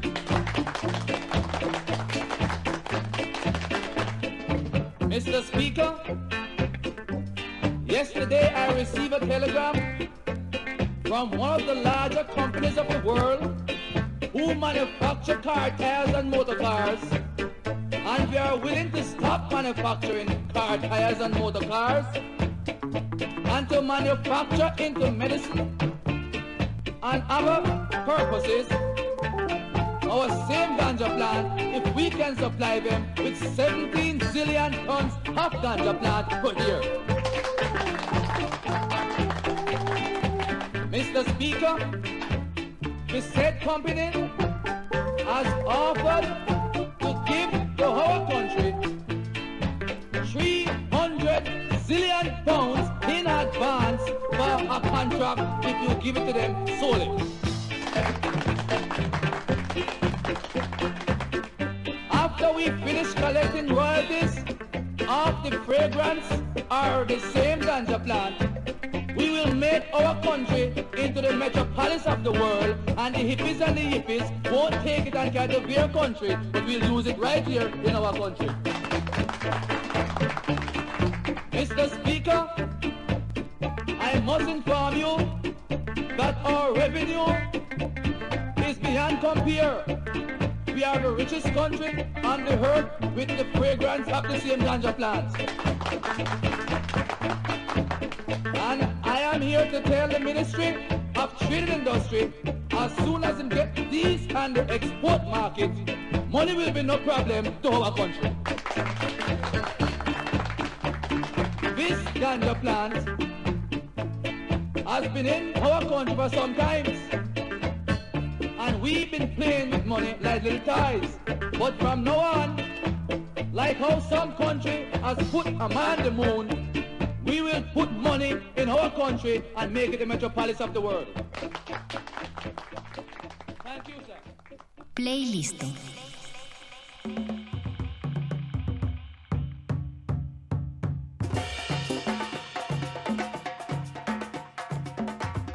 Y estamos de vuelta con música sabrosa, muy rítmica, comandada por el gran Víctor Sánchez. gracias. Aquí que es este baterista de los Ska Contenders y dobletea, cachirulea en la en la redada. Un año lleno de chamba, Víctor. Tienes tu chamba de la carrera. Sí, sí, sí. Estás con los Ska Contenders y pues ahora con la redada han tenido eh, departamento, Baidorá, el jueves pasado tocaron en el Alicia, ayer tocaron en el cierre del normal en casa de, del lago con los gaiteros de San Jacinto, que hago un breve paréntesis aquí, el día de mañana los gaiteros de San Jacinto van a estar tocando en el lunario del auditorio al lado de Jopo, esta banda eh, comandada, bueno no comandada, integrada por por músicos chilenos, por Rubén Albarrán de Café Tacuba y también por Icasa en, en las percusiones.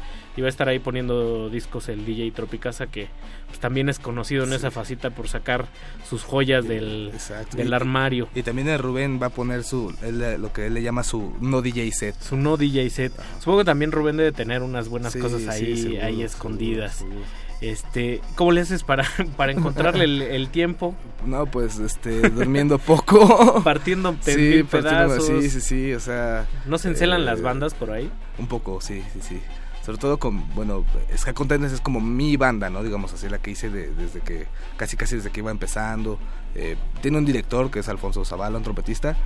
Y, no es que haya celos, pero sí de repente cuando te ves ya como en predicamento, de, no, más bien no es un celo, pero sí cuando tienes un evento con una y tal vez con otra, de repente sí es como un poco, ah, bueno, ¿qué hago, no?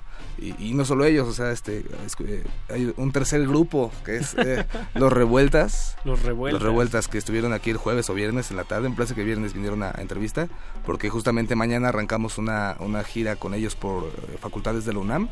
Empieza mañana en, en FESA Catlán, nuestra, mi casa. Eh, el, jueves es en filosofía, el viernes en ciencias me parece y la próxima semana en ingeniería. ¿Y los revueltas también son, son ska? No, eh, esto es algo bien, curioso, es muy diferente un proyecto de, de, otro, ¿no? O sea, Ska Contenders es ska tradicional, rocksteady, el reggae, totalmente jamaicas, 60 que es a lo que me he dedicado prácticamente toda mi vida musical.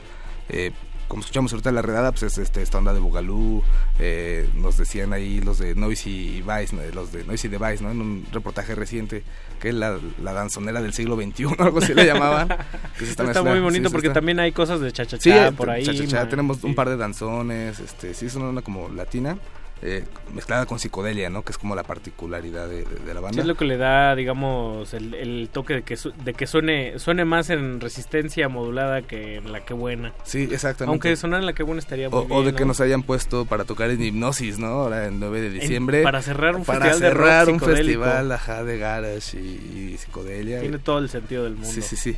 Y, y no, estos chicos de los revueltas es como rock pop, un poco de funk eh, digamos, de, todos los temas es, quien tiene como la estructura seas más, más pop de las letras, las estructuras.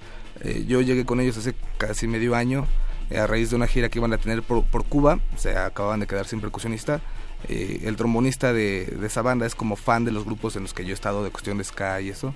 Y fue muy curioso porque yo estaba como abriendo, estaba la hora de la comida, la fonda, abrí el celular a ver qué, qué había de nuevo en el Face. Y lo primero que leí fue como este, ah, algún percusionista con visa disponible. Y pues, presente, maestro. Sí, presente, man, ¿no? ¿Dónde me formo? ¿Qué hay que hacer? Y ya que me dice, órale, no, pues este, a mí me gusta, él tiene un libro de, del sonidos urbanos, ¿no? Donde sale mi banda cuando yo tenía 19 años. Sargento Mostaza. Mostaza. Y dice, güey, no, te topo, no, pues sí, jálate. Y o sea, en el primer, según íbamos a platicar, pero pues no, desde el primer ensayo nos montamos. Y me gustó mucho su onda, o sea, yo que sé, como un poco, eh, quizás más alejado de ese tipo de, estructuras tan bien hechas, que trabajan de cierta manera, o sea, tienen, digamos, su, manager y, y, sus marcas que les patrocinan, así. Yo esperaba, la verdad, un contenido como un poco más más plástico y no, me, me llevé una sorpresa bastante agradable. O sea, sus canciones me gustan bastante, ¿no? y, pues dije, chale, ¿qué, es, ¿dónde habían estado tanto tiempo, no? Entonces está muy chido eso. La música es tan amplia y tan, tan diversa y, pues enriquecedora que no te ciñes nada más a un género ni a una disciplina. Y parte de eso también es que para quienes nos están escuchando, es saber que aparte de todo esto que haces, también le pegas al Rectable. Eres como una especie de, embajador del Rectable, ¿no? Sí, sí, sí. Para los que no lo conozcan, Rectable es esta pues que es como un dispositivo, una aplicación. Lo conocemos porque lo compró Madonna para que sus hijos jugaran. Lo, toca Bjork por ahí. Pero básicamente es un como un pad, ¿no? Como un pad enorme o qué. Sí, sí, es una mesa. Eh, eh, superficie, bueno, se llama como instrumento tangible, algo así es el, término en inglés que le acuñaron. Eh, es el resultado de, un, de una maestría o doctorado, algo así, de la Universidad Pompeu Fabra eh, una serie de, científicos de los algoritmos y de la programación súper clavadísimos, eh, encabezados por Sergi Jordá, que es de, Barcelona. Eh, fue como su proyecto final, de, digo, algún, es cuestión de, de posgrado. Y su objetivo era que fuera un instrumento, está inspirado en los sintetizadores de los análogos, tipo Moog, digamos, por el tipo de fichas eh, de funciones que tiene, osciladores, eh, LFOs, delays como muy clásicos. Y lo que querían que fuera una superficie tangible, o sea que pudieras tocarlo, tocarlo más allá de tocar una guitarra, un piano, sino que fuera como más tangible intuitivo y al mismo tiempo que pueda ser usado, esto es muy primordial, por más de una persona, que fuera colaborativo.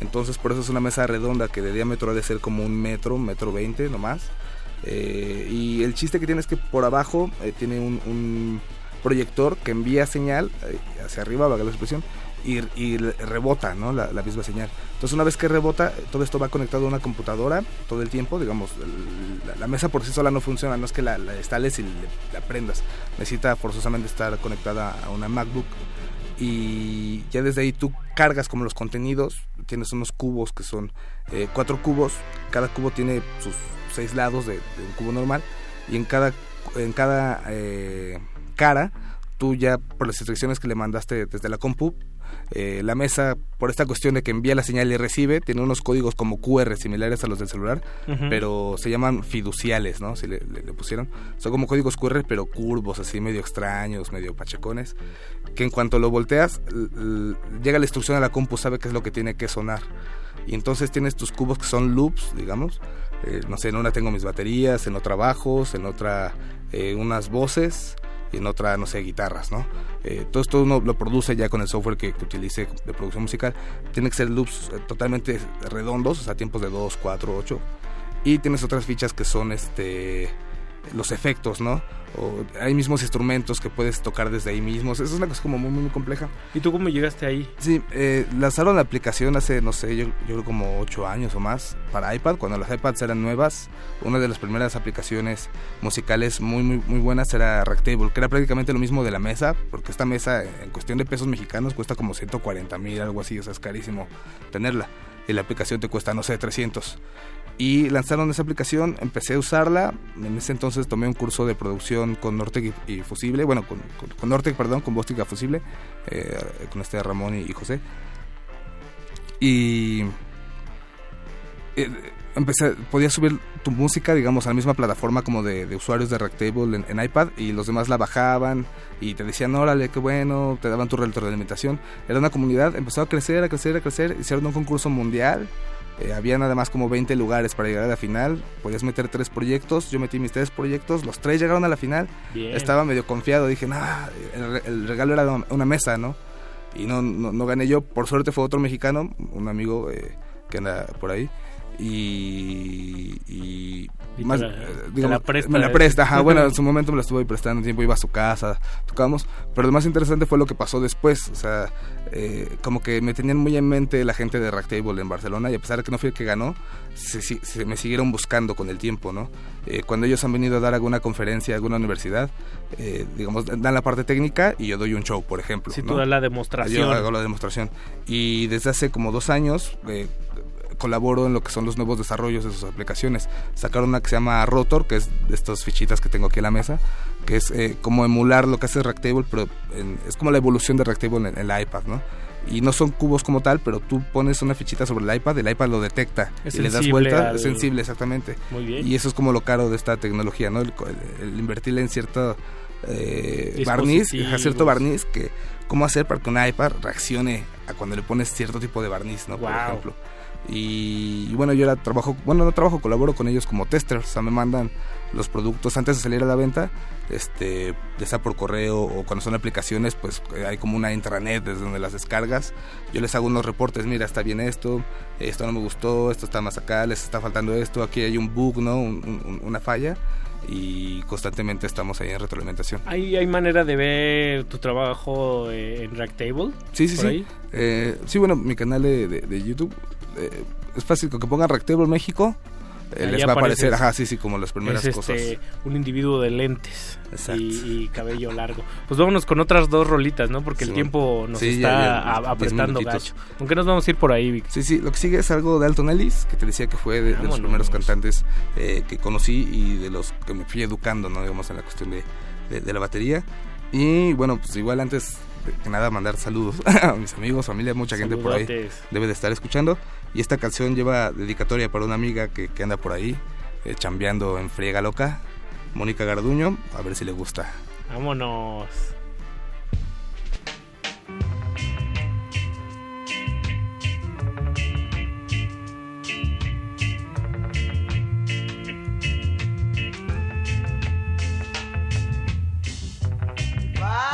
time and the time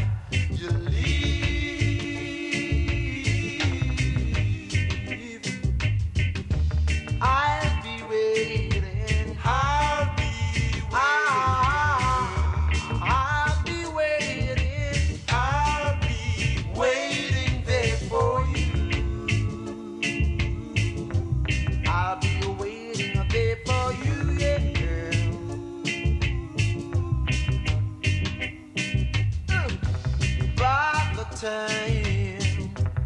And about the time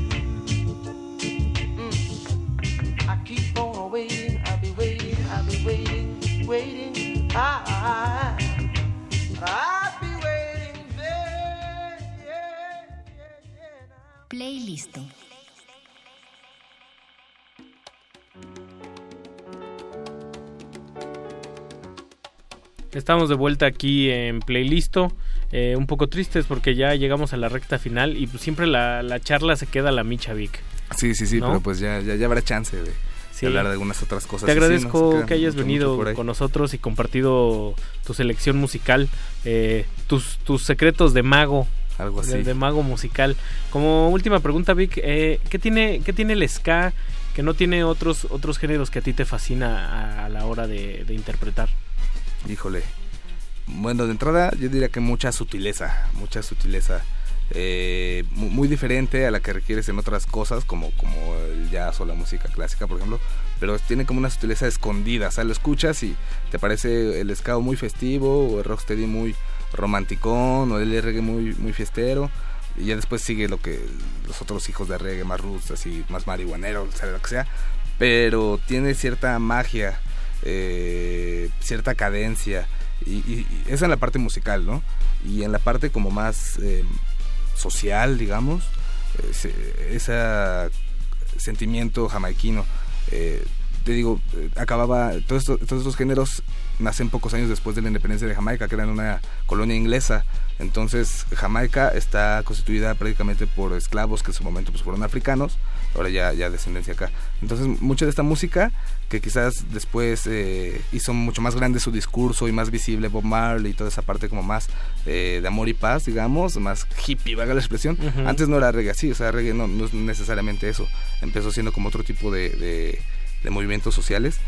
Y, y se siente mucho ese como sufrimiento, sobre todo en el rocksteady, como, como esto que escuchamos ahorita. Muy sentido, Muy ¿no? sentido, ajá, demasiado sentimiento, demasiado sentimiento.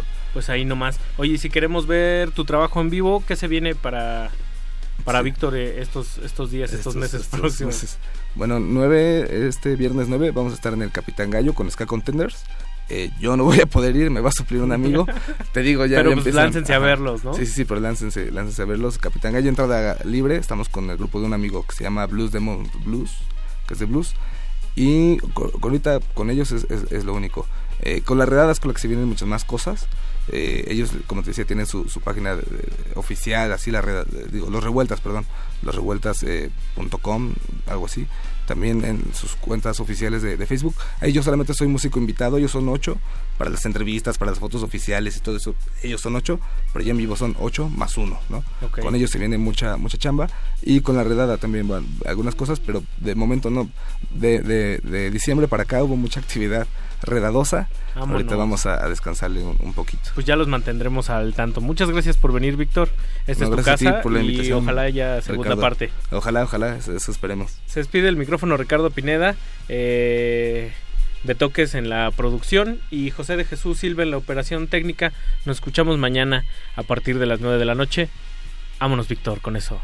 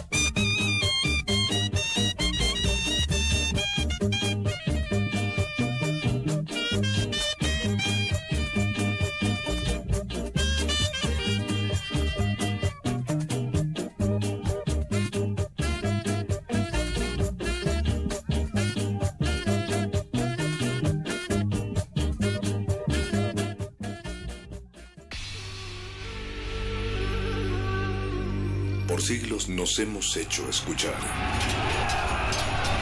Nacimos como parte de esa inmensa mayoría. Hablar, Escuchar. debatir, proponer, cuestionar. Está en nuestra naturaleza. Instrumentos de conciencia de nuestro pueblo. Usamos el sonido porque atraviesa obstáculos. Muros, fronteras. Nosotros somos la resistencia.